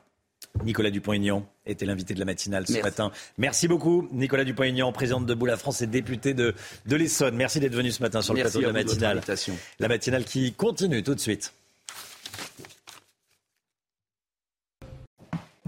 CNews, il est 8h30. Merci d'être avec nous.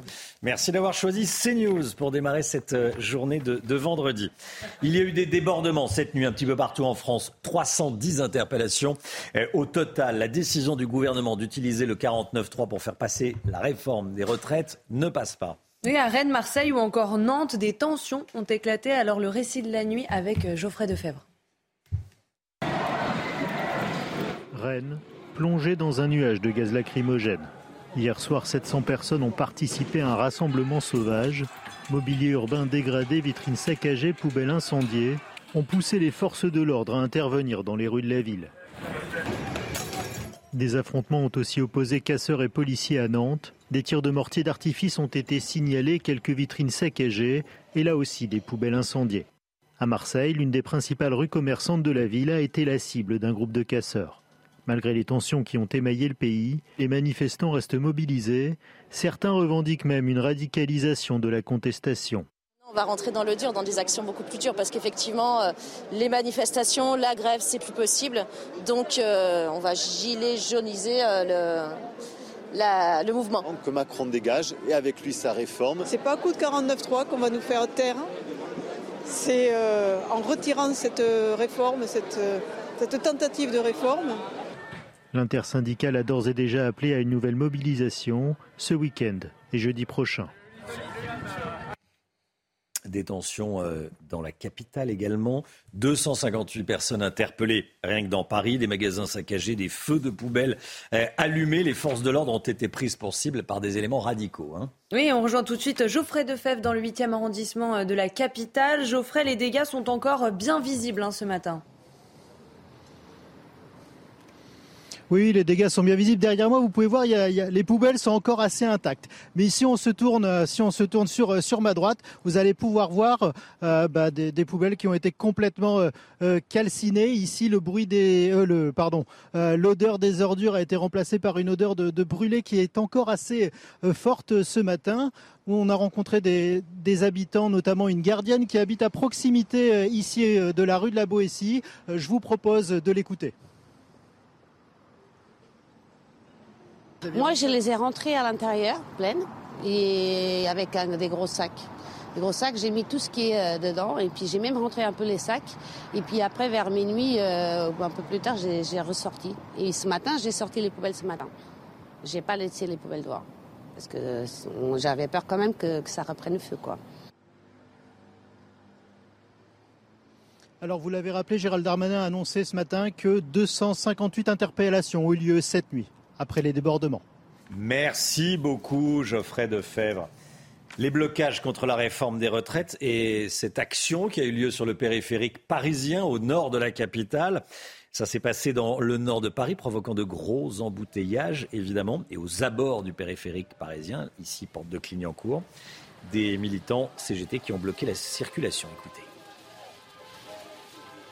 C'est une action euh, qui euh, s'inscrit bien sûr dans la mobilisation contre la réforme des retraites qu'on euh, qu mène depuis deux mois, mais c'est aussi une réaction au blocage du, pays décidé par le gouvernement hier en instaurant le 49-3. Au blocage du gouvernement, nous répondons le blocage par les grévistes. Ce matin, Gérald Darmanin lance un appel aux républicains. Il leur demande de reprendre leurs esprits. C'était sur RTL. Écoutez. Moi, je ne crois pas qu'il y ait une majorité euh, d'alternance euh, à celle que nous représentons. Et je ne crois pas que les républicains aient très envie de retourner voir les électeurs. Euh, maintenant, si jamais ils veulent renverser le gouvernement, alors qu'ils ont toujours défendu une retraite à 65 ans, je sais, j'en viens des républicains, ce sera très incohérent, me semble-t-il, pour eux. Donc je crains malheureusement qu'il n'y ait pas de majorité alternative pour être en responsabilité de notre pays. Donc lundi, moi j'appelle effectivement les parlementaires, et singulièrement les parlementaires des républicains, pour une partie d'entre eux de reprendre effectivement leurs esprits et de ne pas renverser le gouvernement. Gauthier Lebret, Gérald Darmanin a peur que les LR fassent tomber le gouvernement, vraiment? C'est amusant parce que Carl Olive, qui était sur notre plateau, appelait les Républicains qui ont fait en sorte que Elisabeth Borne utilise le 49.3 puisqu'il ne voulait pas la voter, vote la motion de censure pour être un minimum cohérent.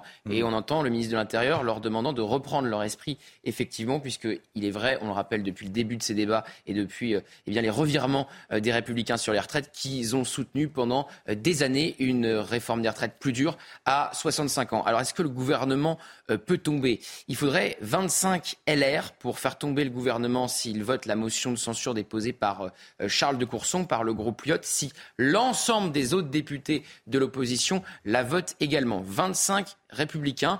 Pour le moment, on n'y est pas, mais vous savez aussi que, eh bien, il y a des divisions chez LR sur à peu près tous les sujets, et aussi sur la motion de censure, puisque Éric Ciotti et Olivier Marlex ont demandé à leurs députés de ne déposer, de ne signer et de ne voter aucune motion de censure. Et donc, une nouvelle fois, les deux patrons des LR pourraient ne pas être écoutés par une partie de leurs troupes. Merci Gauthier. Écoutez ce que disait il y a quelques instants Nicolas Dupont-Aignan au sujet d'Emmanuel Macron. Quand on a un irresponsable un irresponsable à la tête d'un État. Quelqu'un qui ne connaît pas le pays, qui est immature.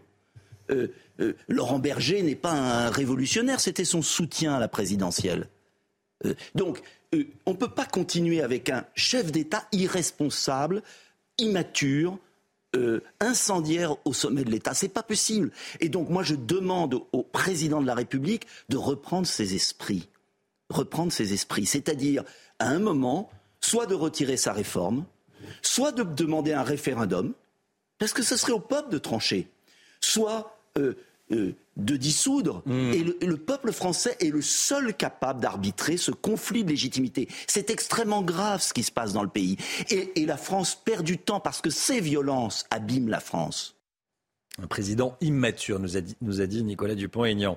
Cette information qui tombe à l'instant, la raffinerie Total Énergie de Normandie sera arrêtée dès ce week-end. C'est ce qu'annonce la, CGT. La raffinerie de, Normandie où les salariés sont en grève, mais où les expéditions se poursuivent, sera arrêtée à partir de ce week-end. C'est ce qu'annonce le coordonnateur CGT au sein de euh, Total. Annonce faite à l'instant. Paris submergé par 10 000 tonnes de déchets. La préfecture de police a annoncé, enfin le préfet a annoncé qu'il allait réquisitionner des agents. Il a fait cette annonce il y a déjà plus de 24 heures. Pour l'instant, ça ne bouge pas beaucoup sur le terrain, Chana. Hein. Oui, on va rejoindre d'ailleurs tout de suite euh, Marine Sabourin en direct du 8e arrondissement euh, de Paris. Marine, vous avez rencontré des riverains, ils sont agacés et les commerçants sont inquiets. Oui, Chana, alors les riverains, vous le disiez, euh, agacés, hein, puisque certains nous disaient tout à l'heure qu'ils voyaient des rats traverser euh, ces poubelles quand il faisait nuit et qu'ils se rapprochaient dangereusement euh, de leur habitation.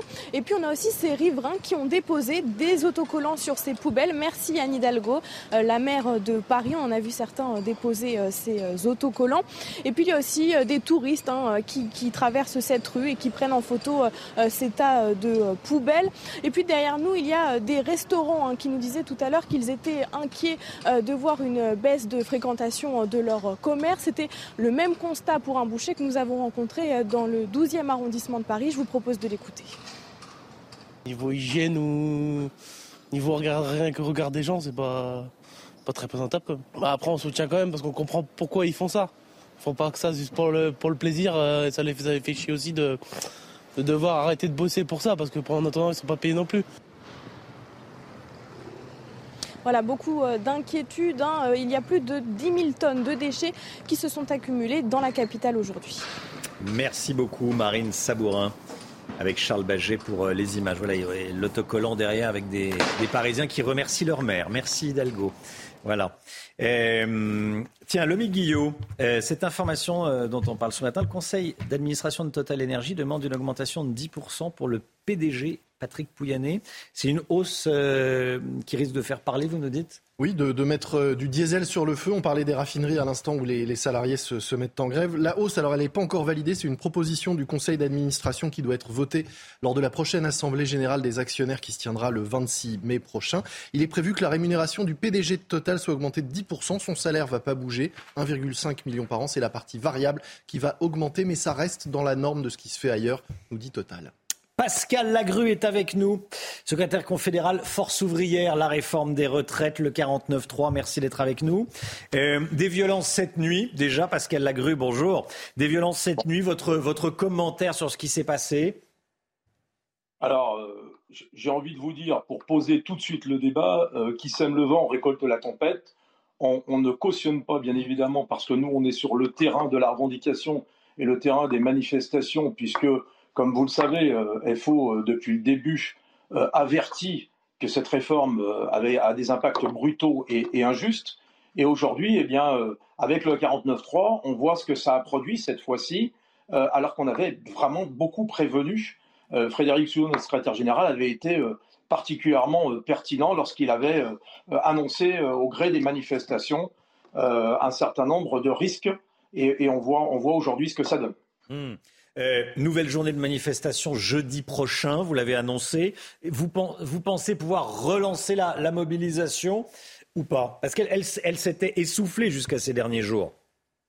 Alors, pour notre part, la manifestation, elle, n'était pas dans l'essoufflement, elle était euh, dans, dans, une, dans une notion un peu polyforme. C'est-à-dire que les manifestations du samedi, euh, c'est une manifestation du samedi, c'est un peu différent de celle qu'on voyait la semaine. Effectivement, nous allons neuf, jours de, manifestation. On voit quand même, ne serait-ce que les derniers comptages de, cette semaine, euh, une manifestation qui se passe, et je le rappelle, euh, de manière encadrée par les organisations syndicales, de manière revendicative, euh, qui au final arrive tout de même à réunir plus de 1 million 7, 1 million 5, 1 million 7 personnes sur le territoire, c'est quand même majeur. donc, ça, ne va que se poursuivre et euh, la seule issue possible pour nous, c'est en tout cas le retrait, euh, le retrait de, ce projet de loi.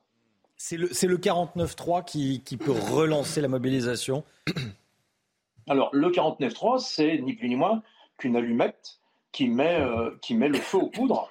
Mais nous avons prévenu de, de nombreuses fois qu'il fallait le retirer. S'il avait été retiré avant ce projet, ben, on n'en serait pas là. Et, et, on, serait, on serait bien évidemment sur d'autres sujets parce que parce que les sujets euh, ne manquent pas. Euh, euh, les travailleurs sont impactés au quotidien dans, leur vie de salarié et, il convient de, répondre à un certain nombre de, problématiques. Mais pour nous, cette réforme, elle doit, et elle doit aujourd'hui, enfin, c'est indispensable, être retirée. Être retirée, c'est le retrait ou rien, ce que vous réclamez? Nous, aujourd'hui, les mobilisations se poursuivent et se poursuivront.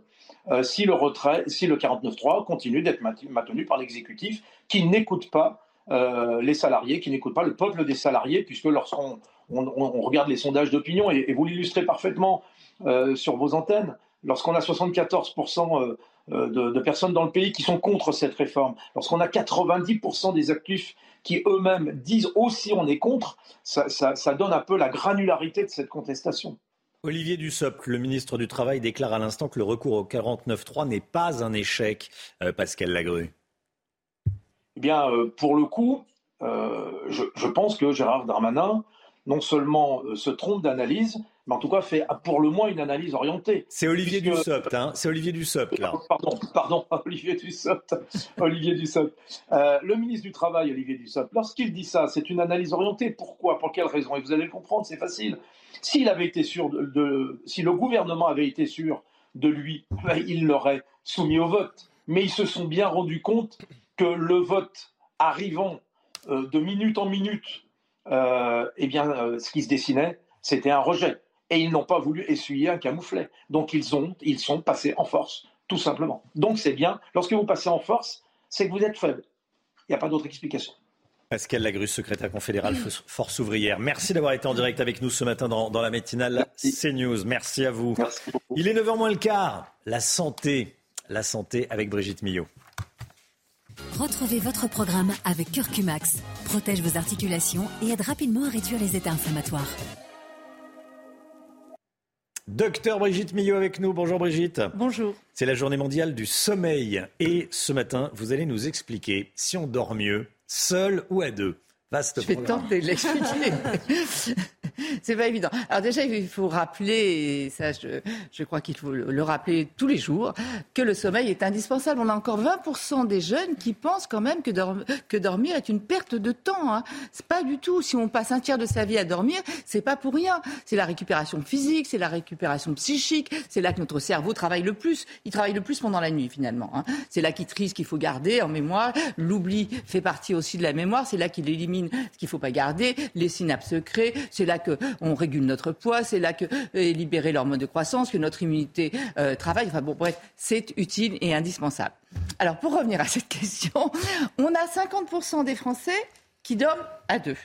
On a 40% des Français qui dorment seuls. Je sais compter, ça fait 90. Euh, donc il reste 10% qui font, on va dire, du compagnonnage nocturne intermittent. Ah. on voit ce que ça signifie. Ah, on, a, compris l'idée. Et, donc, euh, si on écoute les études, on a l'impression qu'il vaut mieux, que c'est meilleur pour notre santé de dormir à deux. Déjà, les gens qui vivent en couple ont une espérance de vie plus longue et une meilleure santé que ceux qui, que les célibataires. Donc, on peut être en couple et, dormir séparément. Oui, oui. Mais là, je, parle déjà de, des faits. Ensuite, euh, il y a une étude une américaine qui a montré, très sérieuse, avec euh, du dosage d'hormones, etc., qui a montré qu'en fait, dormir à deux allait augmenter la sécrétion de l'ocytocine. L'ocytocine, c'est l'hormone de l'attachement. Euh, c'est l'hormone qui, fait qu'on est bien. Euh, c'est l'hormone qui est libérée, libérée, par la maman quand elle, quand elle a accouché. Donc c'est vraiment l'hormone du bien-être. après, ça diminuerait la sécrétion des cytokines. Les cytokines, ce sont des petites molécules inflammatoires, donc ça calmerait les douleurs, ça apaiserait, etc. Ça diminuerait aussi la sécrétion de cortisol. Le cortisol, c'est l'hormone du stress, qui est déjà qui diminue déjà pendant la nuit. Hein. Donc là, ça accentuerait cette diminution du cortisol. Donc si on s'en tient aux études, oui, c'est mieux de dormir à deux. Après, il y a la vraie vie. Voilà.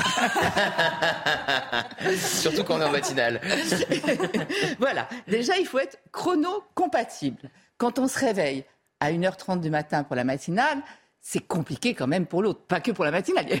Quand on n'a pas les mêmes horaires, oui.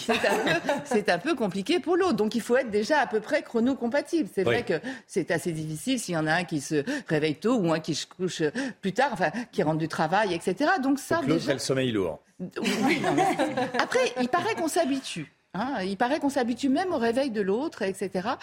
Il paraît. Il, paraît. Euh, ah, il faut être chrono-compatible. Après, il faut être thermo-compatible. Il y en a qui veulent dormir la fenêtre ouverte, il y en a qui veulent une couette bien lourde, bien sur eux, il y en a qui veulent au contraire une couette légère. Enfin, c'est vrai que c'est une niche de chaleur l'autre hein, mm. quand même. Hein. Donc il faut être aussi thermocompatible, avoir les mêmes envies euh, de chaleur. Il y en a qui, il y a les, il y a les débarrasseurs de couettes, ceux qui, qui l'envoient valdinguer la nuit parce qu'ils ont trop chaud. Au contraire, il y a les tireurs de couettes qui la veulent sur eux. Enfin, voilà. Donc c'est difficile d'être thermocompatible, il faut bien savoir se choisir. Ensuite, euh, il y a d'autres choses qui entrent en jeu. Par exemple, on bouge à peu près 50 à 60 fois par nuit. Mais quand je dis qu'on bouge, on bouge pas le petit doigt, on bouge vraiment, hein, avec les jambes qui partent à droite à gauche, on se retourne, etc. Donc c'est pas évident non plus euh, de dormir comme ça. Après, il y en a qui préfèrent un matelas dur, il y en a qui préfèrent un matelas mou. Enfin voilà. Et puis après, il y a les ronfleurs. Ah, ça c'est terrible. Eh oui. Un tiers des Français ronflent, hommes comme femmes. Hein. Mm. Ah oui. Un tiers des Français ronflent. Donc là aussi. Et parfois les boules euh, qui est. Euh, voilà. Après, ce pas, hein. principal, c'est pas suffisante. Non, mais ce qu'il faut surtout, c'est consulter parce que ça peut avoir mm. le ronfler, c'est pas grave. Mais s'il y a des apnées du sommeil, ça peut être embêtant pour la santé. Donc voilà.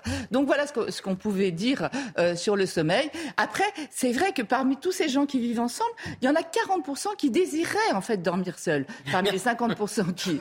Mais oui. Mais après, c'est un. D'abord, ils ont peur de vexer l'autre. Ah bah voilà. ben, ben oui, ils ont peur que ce soit vécu comme une rupture affective. Pas du tout. Ça n'a rien à voir. Sommeil et intimité n'ont rien à voir. Euh, après, il y a le manque de moyens. Parfois, on ne peut pas avoir deux chambres, etc. Ce qu'on peut faire, c'est mettre soit des lits jumeaux, soit éventuellement sur le même lit des matelas différents avec des couettes différentes, des, draps différents, vous voyez. Et on peut décider de dormir seul quand vraiment on est très fatigué, qu'on a besoin de faire une très, une très bonne nuit. Oui, mais l'autre, s'il n'y a pas la place, vous le mettez où? Tour à cuisine. je rêve. Dans la baignoire. Dans la cave, dans la voiture. dans la baignoire. non, mais je rêve. Donc, donc voilà, c'est une question assez difficile. Après, euh, juste dormir à deux, il y en a qui dorment avec leurs enfants. Le, le co-dodo, le co-sleeping, ça, non, non, non. Euh, oui, mais il y a des pro-co-dodo mhm. et on sait que malheureusement, il y a une étude britannique là, qui a euh, montré que ça multiplie par 5 le mhm. risque de mort subite du nourrisson ah chez les enfants de moins de 3 mois. Donc, on fait attention, étouffement, hypothermie. Et puis il y en a qui dorment aussi avec leurs euh, animaux.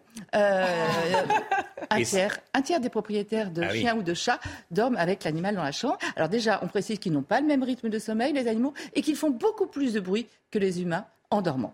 Voilà ce qu'on pouvait dire. Merci Brigitte. On peut, euh, il vaut mieux dormir seul que mal accompagné, ça c'est sûr.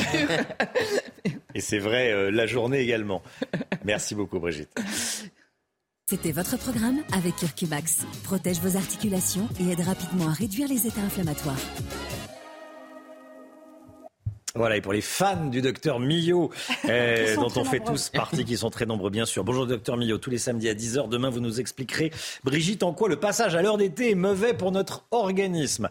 On se retrouve lundi pour une nouvelle matinale avec Chana Lousteau, le docteur Brigitte Millot, Gauthier Lebret, Alexandra Blanc et Lomique Guillot. Merci à tous. Dans un instant, c'est l'heure des pros, bien sûr, avec Pascal Pro. Et puis vous retrouvez euh, la matinale en replay sur cnews.fr. Belle journée à vous sur CNews. Tout de suite, Pascal Pro dans l'heure des pros.